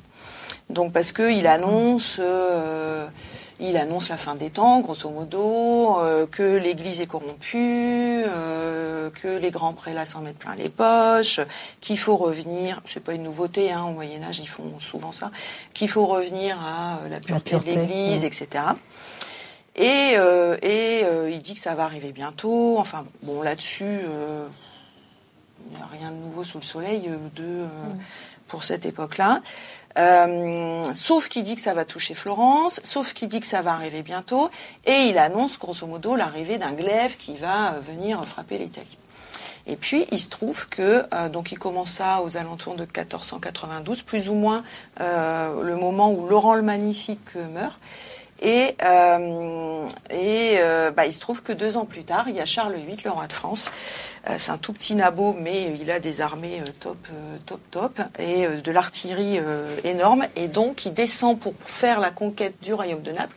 Il y a Florence sur la, sur la route. Euh, il terrorise toute la population de toute l'Italie. Enfin, c'est, euh, et c'est vraiment le fléau, quoi. Enfin, euh, et là, Savonarole dit, bah, je l'avais dit. Et à partir de là, il commence à dire que c'est évidemment c'est Dieu qui l'inspire et qu'en fait il est prophète, euh, etc. quoi. Et euh, du coup, comme évidemment il est de plus en plus populaire, c'est là que euh, dans ces circonstances où à Florence tout se casse la gueule, que les Médicis sont chassés, que le système, euh, le système euh, républicain dirigé par les Médicis, qui se comportait quand même un peu en gros de 1434 hein, jusque euh, 1494, euh, comme des parrains, on dirait maintenant. Euh, donc, euh, je sais plus ce que je voulais dire. Donc, ils sont chassés. Euh, du coup, évidemment, leurs institutions, elles peuvent pas rester en place parce que personne n'a confiance euh, bah, dans les fameuses bourses, dans les noms des gens, etc. Donc, il faut refaire les bourses pour remettre les noms de tous ceux qui ont été euh, opportunément mis de côté. Et, euh, et donc, il n'y a plus rien qui fonctionne. Et en plus, il y a euh, Charles VIII qui arrive avec son armée. Et là, plus qu'une bah, pluie d'insectes, de cigales. De... bah, c'est pas loin parce qu'en plus on a Ouais. eu la peste noire. euh, Ah, bah enfin oui. bon, bref, Ouais. donc euh, plus euh, une catastrophe économique. Enfin, vraiment, c'est. euh, La totale. et euh, bah oui, c'est la totale parce que euh, la- euh, Florence travaille avec euh, et Rome et avec la France. Mm. C'est quand même le centre international de la soie, de la laine, etc. Aussi. ouais. Et forcément, là, c'est la guerre, donc c'est compliqué pour les affaires. Mm. Et ben donc, du coup, on va se tourner vers Savonarole. Et Savonarole, lui, va, euh, bah, va dire, ok, euh, ok, euh, voilà, je me mets euh, au service de. Florence. Ouais. Et donc, il va commencer à faire de la politique. et c'est pour ça qu'il meurt à la fin, puisque c'est ce qu'on va lui reprocher. Euh, parce que contrairement effectivement à ce qu'on lit parfois et peut-être bien dans sa fiche Wikipédia, euh, bah oui effectivement c'est un prêtre qui fait un clerc qui fait de la politique. Euh, oui, on peut pas dire que, enfin, c'est plutôt un rétrograde au niveau de sa morale. Euh, mais il est arrivé au pouvoir. Mais non, il n'est pas arrivé au pouvoir. il reste à San Marco. Euh, enfin, bon, mais il était très écouté, c'est ça plutôt. Enfin, bah oui, en fait, il, a une influence, une, capacité d'influence qui fait que euh, bah, que il a des gens qui l'écoutent, donc on les appelle les frateschi, mm. les partisans du frère, et que ces gens-là, bah, évidemment, ils sont dans les nouvelles institutions, mais avec plein d'autres. Hein, les anciens médicéens, ils sont toujours là. Enfin bon, c'est un vrai bordel à cette époque-là. Et euh, tous ces gens-là sont dans les nouvelles institutions. Et, euh, et bah, parfois, il a la majorité parce que le pouvoir exécutif, donc qu'on appelle la seigneurie, change tous les deux mois, donc ça en fait des élections et des changements. Et euh, bah, parfois les seigneuries sont fratesques, donc euh, avec des partisans du frère, et parfois pas du tout. Elles mhm. sont arabiata, euh, ou je sais pas comment on dit, enragées, c'est-à-dire ceux, qui, bah, ceux qui mettent les tessons de bouteille ah sur oui, le pupitre de Savonarole. ou qui lui lancent, ou qui lancent sur les enfants de Savonarole qui défilent dans la rue des crevures de chats, enfin bon bref. Mais c'est violent en fait. Ah bah Florence, c'est hyper violent. D'ailleurs, euh, euh, Savonarole, une partie de sa propagande, c'était et euh, de dire, mais moi j'ai j'ai ramené la paix dans les rues parce que j'ai transformé les enfants de Florence et il y a un truc un jour qui m'a fait rire, parce qu'il y avait quelqu'un qui disait, et on sait à quel point hein, euh, les enfants de Florence, euh, on n'y arrivait pas avec eux. Hein. Et euh, je les ai transformés en, en enfants, là, en enfants, fanciulli et fanciulle du frère. Et donc ils sont habillés tout en blanc, avec des rameaux d'olivier, ils font des processions, on les entend plus à la messe, ils sont, ils sont sages. Et on les compare à des petits anges, alors que avant, les enfants, bah, ils jouent... ils, font du bruit. Ah, ils font ah, quel enfer. Mais c'est pire que ça. Alors, ils font du bruit, euh, ils rançonnent les gens en mettant, en les empêchant de passer avec des longs morceaux en bois euh, et en leur demandant la pièce pour pouvoir passer. Ah, euh, ils jouent, ils jouent ça si. Donc en fait, c'est des pierres. Donc en fait, c'est une sorte de balle aux prisonniers, mais avec des vraies pierres, et il peut y avoir des morts. Le dodgeball violent, quoi. Enfin voilà, c'est dans, la, dans les rues de Florence, c'est compliqué. Et, ah, bah, euh, et ben quand Savonarole arrive, tout d'un coup, c'est le retour au calme. Enfin, hmm. malgré tout ce que j'ai dit par ailleurs, parce que c'est pas si calme que ça. mais... Du coup, ça plaît une certaine partie de la population. Ah ben pour eux, c'est la preuve que que ça marche, bah, que ça marche et que Savonarole. Euh, euh, même si, alors après, il y a des doutes, il y a des gens qui doutent sur le fait qu'effectivement Dieu lui parle, mais en tout cas que que son action est positive pour Florence. Et ne serait-ce que pour ça, euh, il faut euh, il faut voter effectivement plus ou moins comme il le suggère. Mais bon, il le suggère jamais ouvertement parce qu'il n'a pas le droit. Donc, mais en tout cas, à la fin, parce qu'à la fin, donc, il va être pris. Enfin, il y a l'assaut du couvent de San Marco par les alors, par les, euh, j'ai encore le temps là parce que du coup, j'arrête pas de parler. Oui, allez-y, allez-y. Quand je pense que je me disais, je, ne sais pas ce que je vais vous raconter. Ben voilà. Et euh, donc, euh, donc il y a les jeunes, donc les jeunes ils sont avec leur rameau d'olivier, etc. Et et puis il y a les moins jeunes, mais qui sont jeunes quand même. C'est-à-dire que à partir de, on va dire 20-21 ans, avant, en dessous, on est dans les enfants du frère. Mais après, je sais pas, vous pouvez imaginer pionnier si vous voulez à mhm. la soviétique. Hein, c'est un peu ça. Et, euh, et, en fait, après, dans la vingtaine jusqu'à 29 ans, on n'est rien. C'est-à-dire que les parents, euh, économiquement, ils sont toujours vivants, donc euh, ils tiennent les cordons de la bourse, ils ont les ateliers, les machins. Et politiquement, on est obligé d'attendre 29 ans pour pouvoir commencer à aller euh, dans le Grand Conseil, voter, etc. Et donc, bah, il s'ennuie parce que forcément, il n'y a plus les grandes fêtes qu'on faisait dans le temps, puisque Savonarole, il dit qu'il faut se repentir parce que sinon, euh, bah, Florence, elle sera jamais sauvée. Et donc, euh, à un moment, euh, à un moment, évidemment, des opposants à Savonarole et surtout au régime qui soutient Savonarole ou que Savonarole soutient, c'est pas clair, organisent ces jeunes qu'on va appeler les compagnacci, qui s'appellent eux-mêmes les compagnacci, c'est-à-dire les mauvais compagnons. Et eux, ils vont organiser, alors toutes fenêtres ouvertes avec euh, des lampes partout, etc., pour qu'on les voit bien, euh, les, euh, les, les repas, les orgies qu'on n'avait plus le droit de faire sous, sous Savonarole. Et donc c'est ces gens-là, les compagnacci, qui envoient les crevures de chat et tout le reste. Et eux, en fait, à un moment, ils vont prendre d'assaut le, le couvent. Et donc ça va se battre à San Marco entre les frères et les, les amis du frère et les Compagnacci. Et puis, évidemment, les frères, euh, on le savait, on le saurait hein, euh, s'ils étaient doués en bagarre. Donc euh, voilà, ils se font prendre, les deux là, Savonarole et puis un autre, Domenico da Pescia.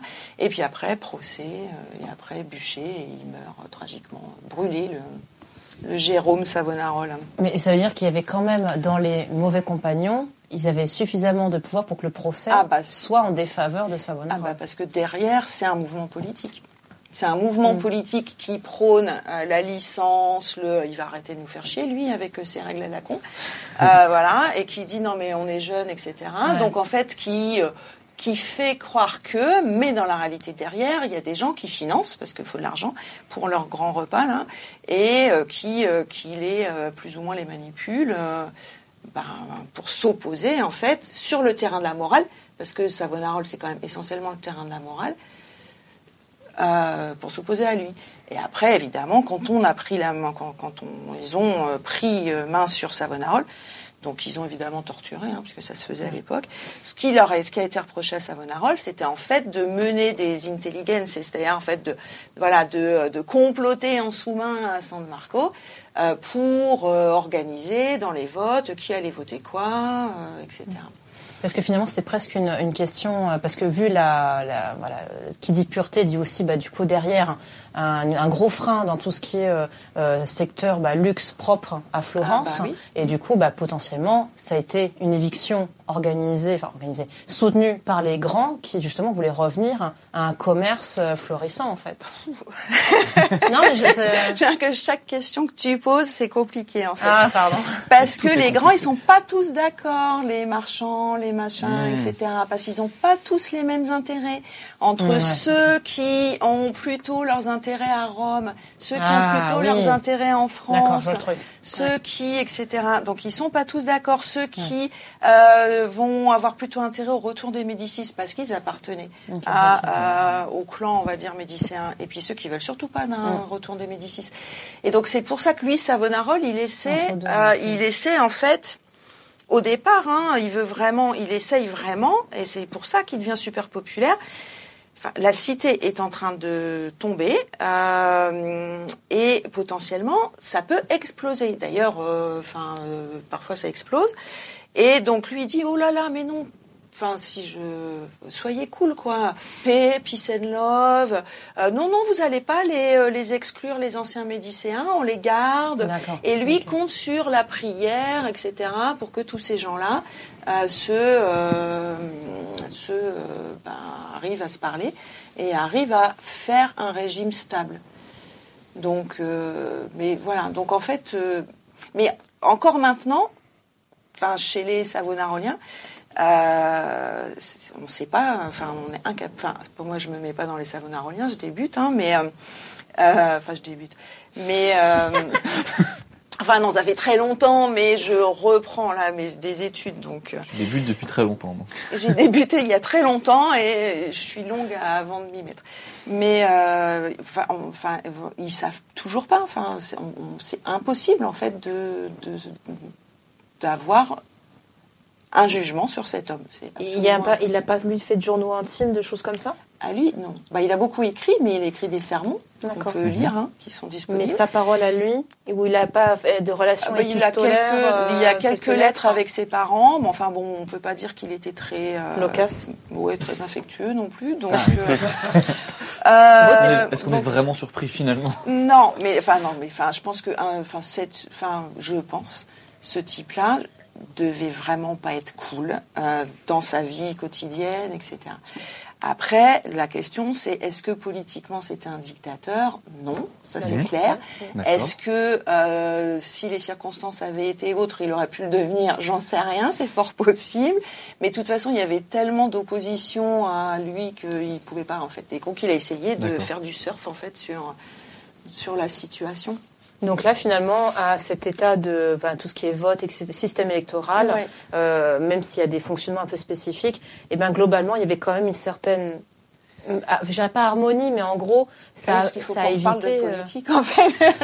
J'essaye de raccrocher le truc, Et tu t'as raison. Ah, mais, euh, Ben, en fait, ça, ça amenait une forme finalement grave, de, hein. Ben, en fait, le de truc, contre, de, de contre-pouvoir, enfin pas de contre-pouvoir, mais ça empêchait Savonarole d'être euh, trop sur le plan justement. Enfin, ça, ça a été un jeu d'harmonie presque. Mais en fait, Savonarole, faut vraiment le mettre de côté. Ouais, hein, dégage lui, voilà, c'est euh, c'est euh, la morale, l'influence, tout ce qu'on veut, mais politiquement, c'est rien. Enfin, il est rien. et C'est un Ouais, mais- frère mais il aurait dans son couvent. Enfin, tu vois, l'image qu'on a de lui aujourd'hui, euh, tu vois, l'image. euh, enfin, Oui, mais peut-être parce qu'on est dans une société des médias où on a l'impression que parce que il y a Mais des gens qui, euh, qui viennent nous écouter, euh, euh, on a voilà, forcément c'est lui qui pilote tout ça, mais en fait Complètement. non. Il est, euh, enfin, il a joué sa partition, euh, mais euh, mais il y avait il y avait des vrais, enfin, il y avait des gens qui savaient vraiment faire de la politique. mais du coup, Et qui ont été à l'opposition de ça, enfin, qui lui ont. Oui, enfin, donc il y avait ceux qui l'ont rejoint, les autres, ceux qui se cachaient. Mais par rapport à la- au truc électoral, effectivement, donc en fait les Médicis, dont le dernier rejeton, là, Pierrot de Médicis, a été chassé donc en 94 quand Charles VIII arrive. Euh, en gros, bon, ils avaient euh, serré un petit peu le le, le, le regimento, enfin le, je sais pas comment dire. le- Le, pas le régime. le- oui, on va dire le régime pour faire simple. Enfin, l'ensemble en fait des gens qui ont accès et qui sont euh, aptes à euh, accéder au poste euh, autour de leurs partisans, grosso modo, en manipulant complètement ce qui était censé être un tirage au sort. Donc, euh, en fait, euh, ça s'appelait le euh, l'élection à mano. Alors ça, j'ai pas bien compris. C'est toujours, ça fait partie de ces trucs où c'est pas très très clair, parce qu'en fait, dans les bourses, on mettait les noms. Ok. Euh, en théorie, un nom, par- mais parfois pas, parce qu'à l'époque de Savonarole, on pouvait mettre trois fois le même nom pour qu'il ait plus de chances de sortir. Mais euh, c'est non, mais ça c'est officiel, c'est pas. Savonarole. Ah, c'était vraiment la. Bah, en fait, c'était pour favoriser les plus âgés. Donc en gros, au-dessus de 45 ans, euh, tu avais trois, trois noms dans les trois fois ton nom dans les bourses pour avoir Ah, plus de chances d'être sorti. automatique par rapport Voilà. par rapport à l'âge Oui, oui. Et euh, entre, à moins de 35 ans, on mettait qu'une seule fois, et entre 35 ans et 45 ans, on mettait deux fois. Donc euh, du coup, il y avait plus de chances de. C'est toujours la même idée qu'en fait, on essaie de favoriser ceux qui ont le plus d'expérience. le plus sage. Ouais, les plus sages. D'accord. Donc euh, bon, donc les Médicis en fait avant 94 du coup donc eux on les accuse de manipuler les alors c'est pas des élections hein, les, euh, les les tirages au sort. En, en gros euh, on sait pas trop bien ce qu'ils mettent dans les bourses déjà. C'est un problème. Ensuite euh, les familles euh, qui leur sont pas euh, directement liées sont assez souvent expulsées. Et, euh, et donc elles perdent tout hein, euh, les biens etc Ok. Et puis surtout, euh, alors ça, je sais pas trop comment ils font, parce que les noms, normalement, si j'ai bien compris, en fait, on les enrobait de cire pour que justement on puisse pas voir. On tirait, euh, puis on après cassait. on cassait. et C'est comme un biscuit. chinois là. c'est les palocs. Euh, À Venise aussi, je crois qu'ils faisaient ça. Et, euh, et là, euh, tandis que le tirage à main, donc dont, dont on accuse les Médicis d'avoir usé et abusé, c'est-à-dire en gros d'avoir manipulé les votes. Enfin, c'est pas vraiment les votes, enfin les, le- Mhm. les élections, on va dire. Euh, je suppose qu'en fait, du coup, ils avaient la possibilité de voir si euh, le nom qui tirait leur convenait ou leur convenait pas. D'accord. Donc, Non, euh, je sais pas trop comment Non. ils faisaient. Là, non. Voilà. Bon, enfin, je sais pas. Vous avez des couleurs de cire différentes. Je sais. Je, là, je, là, voilà. Ça, c'est le genre de truc qu'on n'a pas dans les euh, dans les sources. Donc, en fait, on, du coup, on sait Ah pas trop. quoi. Forcément, ils vont pas, ils vont pas répertorier les petites fraudes. Qui... Ouais, alors après, puis en plus, euh, c'était... euh, alors évidemment, dans les livres de famille privée, euh, il pouvait y avoir des gens qui disaient que, bon, ils étaient pas très médicéens, mais même là, ça se disait pas trop, parce qu'on savait pas trop... Enfin, Donc parfois, ils disent, je préfère me taire. Bon, Il y a beaucoup de trahison en plus à cette époque-là, hein, je trouve. Peu- Enfin, non, plutôt oui, des époques, il y a la trahison. ouais. Enfin voilà. Et donc quand arrive Savonarole, euh, du coup, bah lui il dit on arrête avec tout. Enfin lui il propose qu'on arrête avec tout ça. Il y a plein de gens qui sont d'accord parce que tout le monde, enfin beaucoup de gens veulent arrêter avec ce système-là.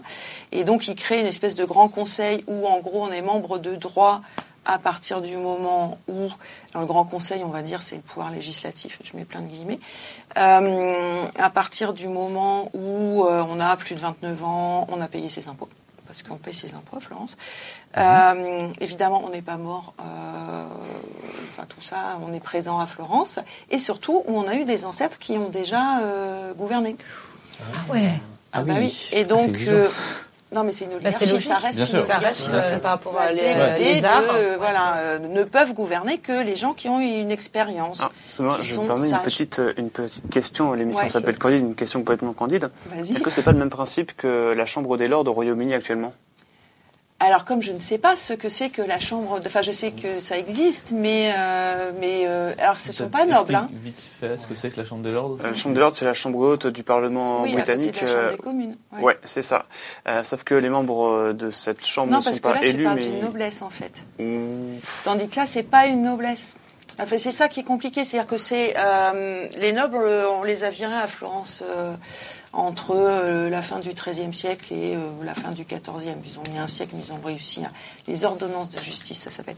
Et euh, mais euh, là, c'est pas des nobles, c'est vraiment c'est les grands banquiers, les, euh, les soyeux, les, euh, euh, ceux qui ont des tas d'ateliers où il y a des milliers d'ouvriers, hein, de, de la laine, etc. Ceux qui font, qui prêtent, euh, enfin les Médicis, c'est comme ça qu'ils sont arrivés, Les qui banquiers, prêtent de euh, l'argent, euh, les Bardi, les Peruzzi, qui prêtent de l'argent au- jusqu'au roi d'Angleterre. Tu vois, c'est ces gens-là en fait. Hein. Euh, ils ont, mais ils- c'est pas des nobles. D'accord. Tu vois, c'est pas, ils ont pas euh, un chevalier dans leurs ancêtres, etc. Quoi. Et euh, et on peut intégrer euh, cette cette catégorie-là en fait.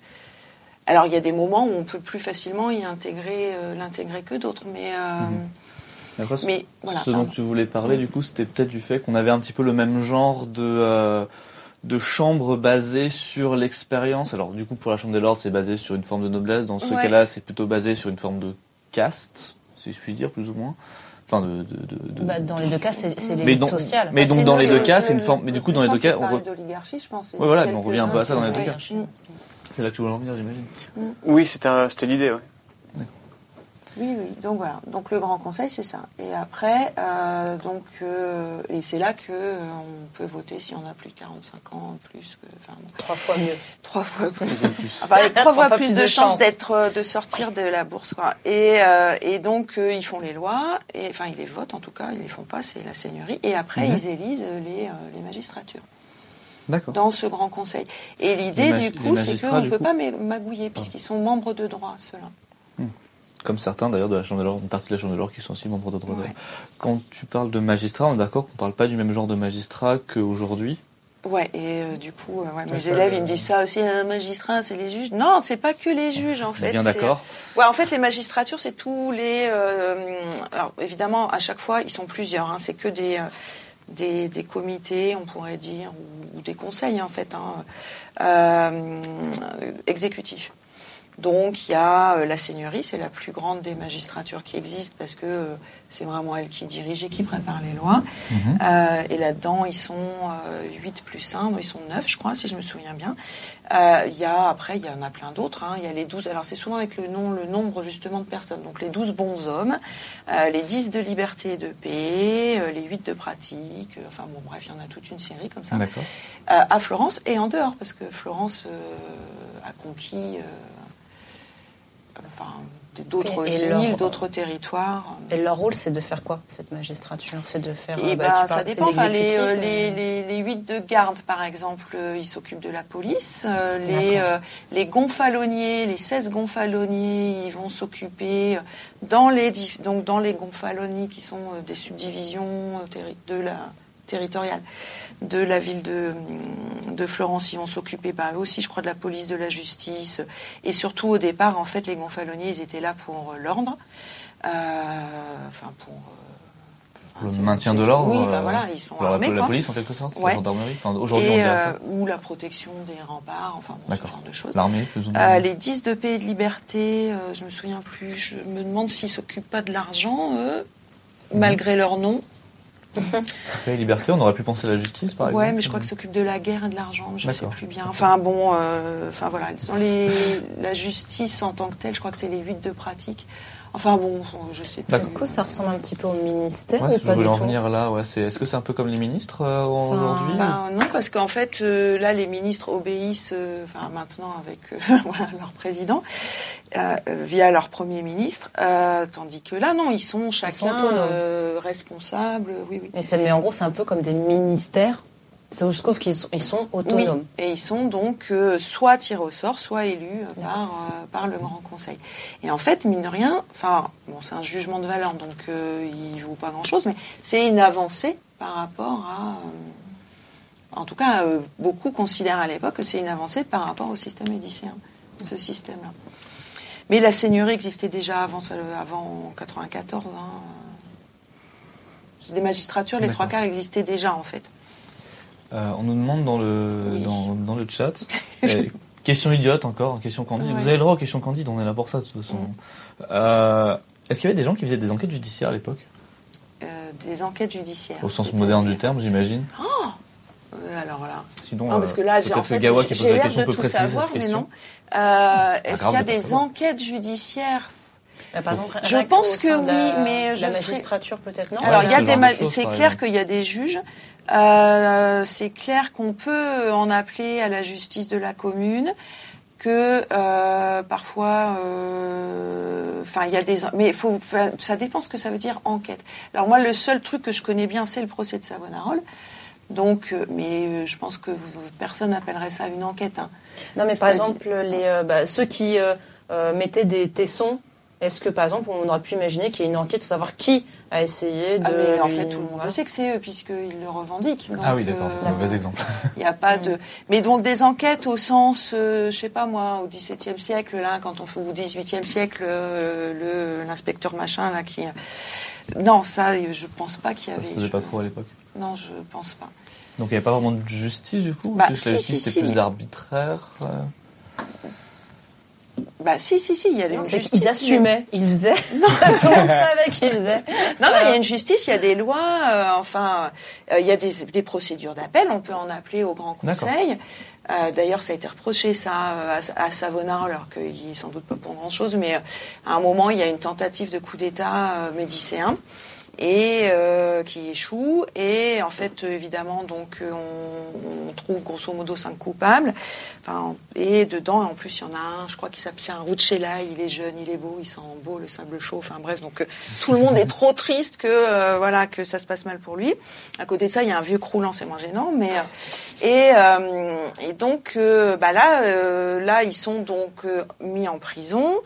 Euh, on, on- on- enfin oui, il y a un procès. Je pense pas qu'il y ait des enquêtes, mais il y a des procès, c'est-à-dire qu'on sort des pièces et que, en disant bah voilà, on a retrouvé ça. Qu'est-ce que tu as à dire Enfin bon. Et ils sont évidemment euh, considérés coupables. Et donc, euh, en théorie, ils auraient dû pouvoir en appeler à la au Grand Conseil, parce que c'était prévu dans les lois qui ont été mises en place entre la fin de l'année 4 1494 et 1495. Et sauf que là, euh, Francesco Valori, qui est donc le chef, enfin un des seigneurs, mais le plus puissant, le gonfalonier de justice de la seigneurie, qui se trouvait un fratesco, et dont on soupçonne de Savonarole de l'avoir plus ou moins manipulé, mais on n'a jamais pu vraiment prouver, s'oppose, euh, j'espère que je dis pas de bêtises, hein, je vous le dis de mémoire, mais je crois que c'est ça, s'oppose dans une hum, pratica, euh, bon, en gros, c'est l'endroit où on discute, euh, et dit non, mais là, il en est hors de question, etc. Et donc, ils vont être condamnés euh, à mort, évidemment. Et euh, Ça rigole pas enquêtes. ah non, bah en fait, euh, c'est chose à soit l'époque ou euh bah, il y a de la prison, Mhm. Les stinks. Euh, je ne sais pas si ça existe encore les stinks à l'époque de Savonarole, mais enfin, il y a la prison. Euh, on peut être donc euh, condamné, banni, et donc ils appelaient ça les fuoruciti. Donc en fait, ils sont exilés, alors pour une durée qui peut, aller de 5 ans, 10 ans, 15 ans à vie, avec droit de conserver ses biens ou pas. Et puis après, il y a la mort. en gros. Ça c'est simple du coup. Et, mais bon, euh, la prison, enfin bon, en général, dans les textes, euh, il meurt. Donc, Mhm. euh, il devait y avoir, il devait y avoir des gens qui étaient en prison. euh, et qui, voilà. Les gens font la remarque dans le chat que quand même pas très sympa la justice à l'époque. Je me pourrais en appel? Non. bah non, enfin, que sur ce truc-là. Mais là, on est dans un procès hyper politique. Parce que sinon, c'est le retour des Médicis et ça, euh, ça, c'est pas sympa. les, les- les enjeux politiques du coup dépassaient les enjeux de justice Ouais. individuelle en quelque Mm. sorte dans ce cas-là. Oui, oui, oui. D'accord. Voilà, euh, ça me fait penser à une question que je me posais parce que Toi, Sabine, tout à, ce matin, tu as parlé Mm. de Savonarola, mais je Très crois, mal, du coup. mais Non, je- mais parce pas que je crois que tu l'as croisé dans. Ben, en Dans fait, l'art, on, du coup. on- on parlait de Botticelli. Euh, et Botticelli a croisé la route de Savonarola qui l'a énormément influencé. Ben, rien que le portrait derrière. Mm. Euh, son, le portrait derrière, c'est un portrait fait par, euh, par Botticelli. Et euh, pour évoquer la question de l'influence de, bah, de Savonarola Mm. sur Botticelli, qui a détruit une partie de ses œuvres, Oui. et par extension, les, Alors les- ça, on n'est pas certain que en fait, donc en fait, ce que Savonarola a organisé, enfin les le- enfants de les Savonarola fameux, euh, bûchers de vanité. ont, ont organisé à deux reprises des bûchers de vanité. À deux, enfin en tout cas au moins j'en suis sûre, le deuxième j'ai un doute. Et en fait, les bûchers de vanité, ça remplace ce que faisaient les, euh, ces enfants passage. Là, en fait, avant, ils faisaient des capanuccio comme ça, et puis Ils euh, cramaient ils tout. cramaient des trucs. euh, Enfin bon. Et donc, enfin c'est tout, c'est toujours ce que fait Savonarola en fait. Il, parce que évidemment, les enfants du frère, ils continuent à empêcher les gens de, de passer. Mais là, maintenant, en fait, c'est ah mais non, toi, madame, t'as un décolleté, ça se fait pas, donc tu vas payer euh, l'aumône au monde piété. Mais ils continuent en fait à faire exactement la même chose, sauf que cette fois-ci, ils le font, ils sont censés détourner et ils le font pour euh, euh, cette fois-ci pour la morale, les aumônes euh, qu'on distribue aux pauvres et tout ça. Et euh, donc ils font un bûcher de vanité. Et du coup, ben effectivement, ils vont dans les maisons récupérer un certain nombre de trucs. Et donc, mais moi, je suis pas certaine hein, que Botticelli, il était à ce point-là euh, piagnone, pleurnichard. Ça, c'est une, Mm. c'est une accusation.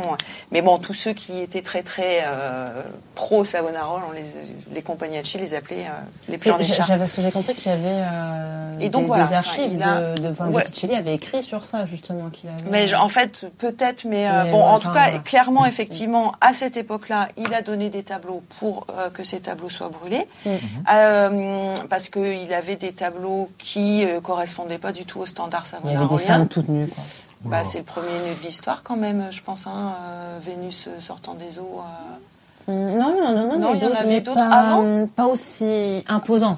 Ah ouais, puis là, on est pile en face des safounettes quand même. Donc, euh, non, mais c'est. euh, Mais au Moyen Âge, on a des enluminures. euh, Oui, voilà. oui, oui, mais bon, des Marie-Madeleine, enfin ouais.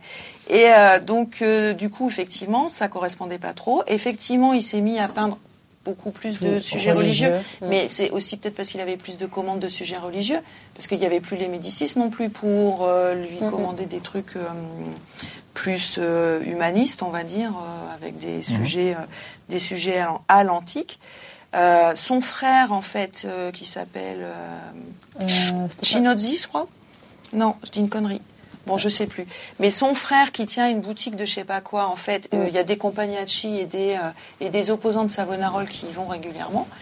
Euh, donc, du coup, bon, après, voilà, ça, j'en sais rien, honnêtement, mais. euh, Mais c'est juste une réflexion par rapport au fait de, de l'influence de la politique dans la production d'un artiste, et, enfin poli- Ouais. politique et religieuse dans la production d'un artiste qui peut être amené. Enfin moi, enfin, là-dessus, je m'en souvenais de, de ça que c'était la décision de Botticelli Mm. de détruire ses œuvres et euh, bah, de changer. Mais après, effectivement, comme tu dis, euh, c'est complet- à mon avis une grosse partie de ça, effectivement, changement de commanditaire, donc forcément changement ça, de sujet. Ouais. Et puis, puis bon, puis peut-être qu'il y croyait aussi. hein, ça. Il avait l'air d'avoir une certaine ferme, Mm. mais bon, effectivement, euh, bon, moi ça fait trop longtemps là que j'ai pas étudié ce truc. Alors, malheureusement, le temps tourne, euh, donc Oui. on, va, on va devoir doucement conclure. Donc, si vous avez un dernier sujet que vous voulez aborder, que tu veux aborder, ou quelque chose que tu veux préciser, ou euh, quelque chose, ou une dernière question que tu voudrais poser Non. Oh, quoi que si, euh, si je veux être polémique, je pourrais parler du consensus, parce que. euh, C'est-à-dire ben, C'est-à-dire que. En gros, il, il nous reste environ 5 minutes. Bon, alors je vais être très polémique alors, mais euh, bah parce que en fait, euh, le- le- la République de Florence oligarchique, en fait, euh, comment elle a justifié tout ça? C'est-à-dire le fait que c'est quand même les plus riches qui dirigent, les enfants des plus riches euh, Mhm. enfants après eux. Euh, elle a euh, justifié son système oligarchique, alors qu'officiellement c'était quand même une république, hein, c'est-à-dire que c'était ouais. officiellement un régime dont l'autorité venait du peuple. hein. Le peuple Donc, est un petit peu sélectionné. Sauf que voilà, il y a peuple et peuple. Et en fait, ils ont bâti tout ça, en fait, surtout après euh, la grande révolte que peut-être certains connaissent, mais de la révolte des Tchompi en euh, 1378, qui est les ouvriers de la laine qui disent ça suffit, quoi. Il y a un moment, on partageait un peu le pouvoir. Et euh, donc après, il y a eu un retour à l'oligarchie. Et, euh, là, ils ont développé en fait toute une idéologie. C'est les humanistes hein, qui ont fait ça. C'est-à-dire ceux qu'on- dont on n'arrête pas de dire que c'est super, quoi. hein, les, euh, euh, qui est l'idéologie du consensus. C'est-à-dire, en gros, euh, ben, on est tous d'accord. Enfin, on, on est tous d'accord. Il n'y a qu'un seul parti. Donc, ça a été euh, les euh, les Bardis, je crois. Après, les Albizzi, puis après les Médicis. Mais euh, on on va tous pouvoir accéder, alors certains plus souvent que d'autres, mais enfin bon, au pouvoir, nous tous, entre gens de bonne compagnie. Et il y a un consensus. Et donc, en gros, il y a vraiment, voilà, il y a qu'un seul parti. Et euh, tous, dès qu'il y a discorde, dès qu'il y a des gens qui pensent pas pareil, eh ben, on va parler de tyrannie. Et on avance l'idée de, vous voyez où je veux en venir ou pas? Et donc, on avance l'idée de tyrannie, etc. Attention, danger tyrannique, etc. Parce que, euh, bah, parce que c'est la rupture du consensus. C'est-à-dire que le truc, il ronronne quand même euh, beaucoup euh, au sein du même, euh, au sein du même milieu. Et justement, Savonarole et tout ça, là, enfin, en, quat- en 1494, c'est d'essayer. Enfin, moi, c'est comme ça que je l'interprète. Mais si ça tombe, comme tu disais tout à l'heure, euh, bien de confirmation et compagnie, dans quatre ans, je dirais autre chose. hein. Mais, euh, mais euh, moi, je l'interprète comme justement essayer de faire vivre le dissensus. Lui, il n'a pas voulu exclure les, euh, les les anciens médicéens. euh, Il a, il a pas, parce qu'il n'en avait pas les moyens aussi, mais bon. Euh, et là, il y avait tout d'un coup trois, quatre partis Mm. qui euh, pouvaient s'exprimer, euh, etc. Bon, avec toutes les toutes les réserves qu'on peut Bien mettre sur entendu, euh, le entendu. climat de l'époque. hein. Mais euh, euh, et du coup, voilà. Et donc, bon, personnellement, si moi je devais revenir à une période, je préférerais euh, la période de Savonarole. On peut aussi, c'était peut-être plus drôle que la période de, des. Médicis, même si c'est plus brillant. Enfin voilà. enfin, Parce que ces idées de consensus, magnifique. Quoi. Si toutes les opinions divergentes sont éliminées, ça ressemble Ah. pas mal à une dictature en fait ce truc. Alors peut-être que le mot est peut-être anachronique pour l'époque, donc je, je, je parle Euh, sous, bah, sous ils disent tyrannie, hein. Ils disent, Euh, parlent- oui, c'est vrai qu'ils parlent de tyrannie, on parle oui, oui, oui, mais sauf que eux, ils- enfin, à cette époque-là, au contraire, euh, c'est c'est la République du consensus, euh, avec euh, les meilleurs, les plus aptes, euh, euh, le peuple euh, à qui on demande de temps en temps son avis, mais très extrêmement rarement, et, euh, et tout roule, quoi. Et euh, ça avait été tellement tellement compliqué avant, et après, euh, mais ça, ils pouvaient pas le savoir, que du coup, euh, c'est c'est vu comme un âge d'or, hein, l'époque médicéenne. Mais ce qui marrant, c'est que finalement, du coup, tu, dis, il y a trois, voilà, et entre les hyper puristes et les- ceux qui font les orgies aux fenêtres. Ouais. Après, il y a- bah, il y, en a d'autres qui, effectivement, se décident pas. Mais je comprends le, le- je- j'en blague, mais c'est, je comprends le, le truc au lieu d'avoir une seule manière de voir, mais de, bah, enfin, ça a apporté la diversification. Et oui, bah, si c'est ça c'était- la politique, en fait. C'est quand on n'est pas tous d'accord, en fait, en réalité. Ouais, ouais, ouais. Eh ben merci beaucoup. Euh, malheureusement, on doit s'arrêter parce qu'on doit rendre le studio dans Oui. 20 minutes. On, a, on doit Et ranger. puis, moi, il faut que je prenne mon Euh, et vous avez effectivement un train à prendre. Euh, mais merci beaucoup. Alors juste pour rapidement euh, faire un petit tour, euh, où est-ce qu'on peut vous retrouver Ah nulle si part. vous voulez Euh, enfin, à, moins, à moins de retomber en tranquille. à moins de Alors, re- retomber pas- en enfance et de venir dans mes cours au lycée. Ah ouais. ça, t'as un blog, je crois. Ah oui, mais, c'est vraiment c'est un blog pour les profs euh, où je mets ce que je fais en fait. Donc, euh, D'accord. puis c'est pas là qu'on va me, retrouver. Enfin, c'est là. Ah, c'est un blog va- commun. Non, non, il y a que moi. Mais ce que je veux dire, c'est que je parle pas de moi. D'accord. Oui, bien sûr. Mais après, je parlais de, pro, de vos productions, etc. Bah oui, enfin à la limite sur mon blog Ok. aussi. euh, Mais il y a de tout, hein. Il n'y a pas que, que enfin d'ailleurs Ouais, il n'y ça, a je pas de. Savonarole. euh, Ça, oui, j'en enfin, suis conscient. Enfin, grâce à vous maintenant il y a un peu, mais euh, puisque du coup j'ai. Et euh, toi, Vincent, est-ce qu'on peut te retrouver quelque part ou pas vraiment? Oui, si, on peut me retrouver euh, à pas mal d'endroits sur pas mal de plateformes, suivant ce qui vous intéresse, puisque j'ai 300 000 activités en simultané, n'est-ce pas? Euh, Si vous vous intéressez à la politique, euh, Twitter, at VincePPFR, mon compte Twitter politique où je ne parle que de politique. Euh, pour tout ce qui est professionnel, sur LinkedIn, Vincent Sénétaire. Euh, pour ce qui est des formations, si vous avez besoin de formations dans le domaine de la cybersécurité, Allez. euh, système, réseau, etc., euh, vsino.com, ma, ma société de formation, vsi2no.com. Si vous vous intéressez au réseau informatique plus spécifiquement en librairie, avec les réseaux de zéro qui est dans le décor, je ne sais pas si on va pouvoir euh, le voir. Je te remercie, euh, Amaury. euh, allez, on va mettre ça. Voilà, face caméra, ce magnifique euh, ouvrage dans toutes les bonnes euh, librairies, bien évidemment. La suite est actuellement en écriture. Euh, C'est déjà pas mal, je crois. hein. voilà, ça fait déjà pas mal. Il faut aussi les mariages, les enterrements. euh, Et le Oui, les enterrements de, de, de vie de, de jeunes filles et de garçons, oui. euh, non. et oui, et puis bah c'est déjà pas mal. C'est déjà pas mal. Et du coup, toi, euh, Sabine, euh, euh, bah, t'as la Museum La Week. Museum Week, hein, donc là On c'est te de la retrouve sur culture, Twitch sur Twitch, générale. ouais, ouais, ouais, voilà, sur ma chaîne Twitch. Sabine Padelou là-dessus. Voilà, vous tapez Sabine Padelou euh, pour trouver tous mes réseaux sociaux. On a, on a dans le chat, on a fait un petit Merci. récap avec Twitter, ton site web, YouTube, Twitch, il y a de tout. Merci beaucoup. Donc voilà, et ben merci à vous. Et toi, du coup, on te retrouve essentiellement sur ZDS, euh, il me semble, Voilà. hein, Ou sur GitHub. ou sur GitHub. Parce que Si on veut corriger ton code. euh, Voilà, si, si- si vous Bah. voulez ouvrir une pull request, je- il y a peu de chances que je la lise honnêtement. mais- Ah, bon, d'accord. ok. Ça, parce que j'ai pas le temps. mais, euh, je m'en fous de ce que je vois. Eh ben merci à tous, merci d'avoir suivi ce live. Euh, on va se laisser sur ce. Euh, je, je vais vous envoyer vers Yodim qui est un autre euh, membre de POC Science et euh, qui parle actuellement de bio-automatique. Donc ça n'a rien à voir mais c'est des sciences quand même. Donc euh, merci d'avoir suivi et puis bah ciao, salut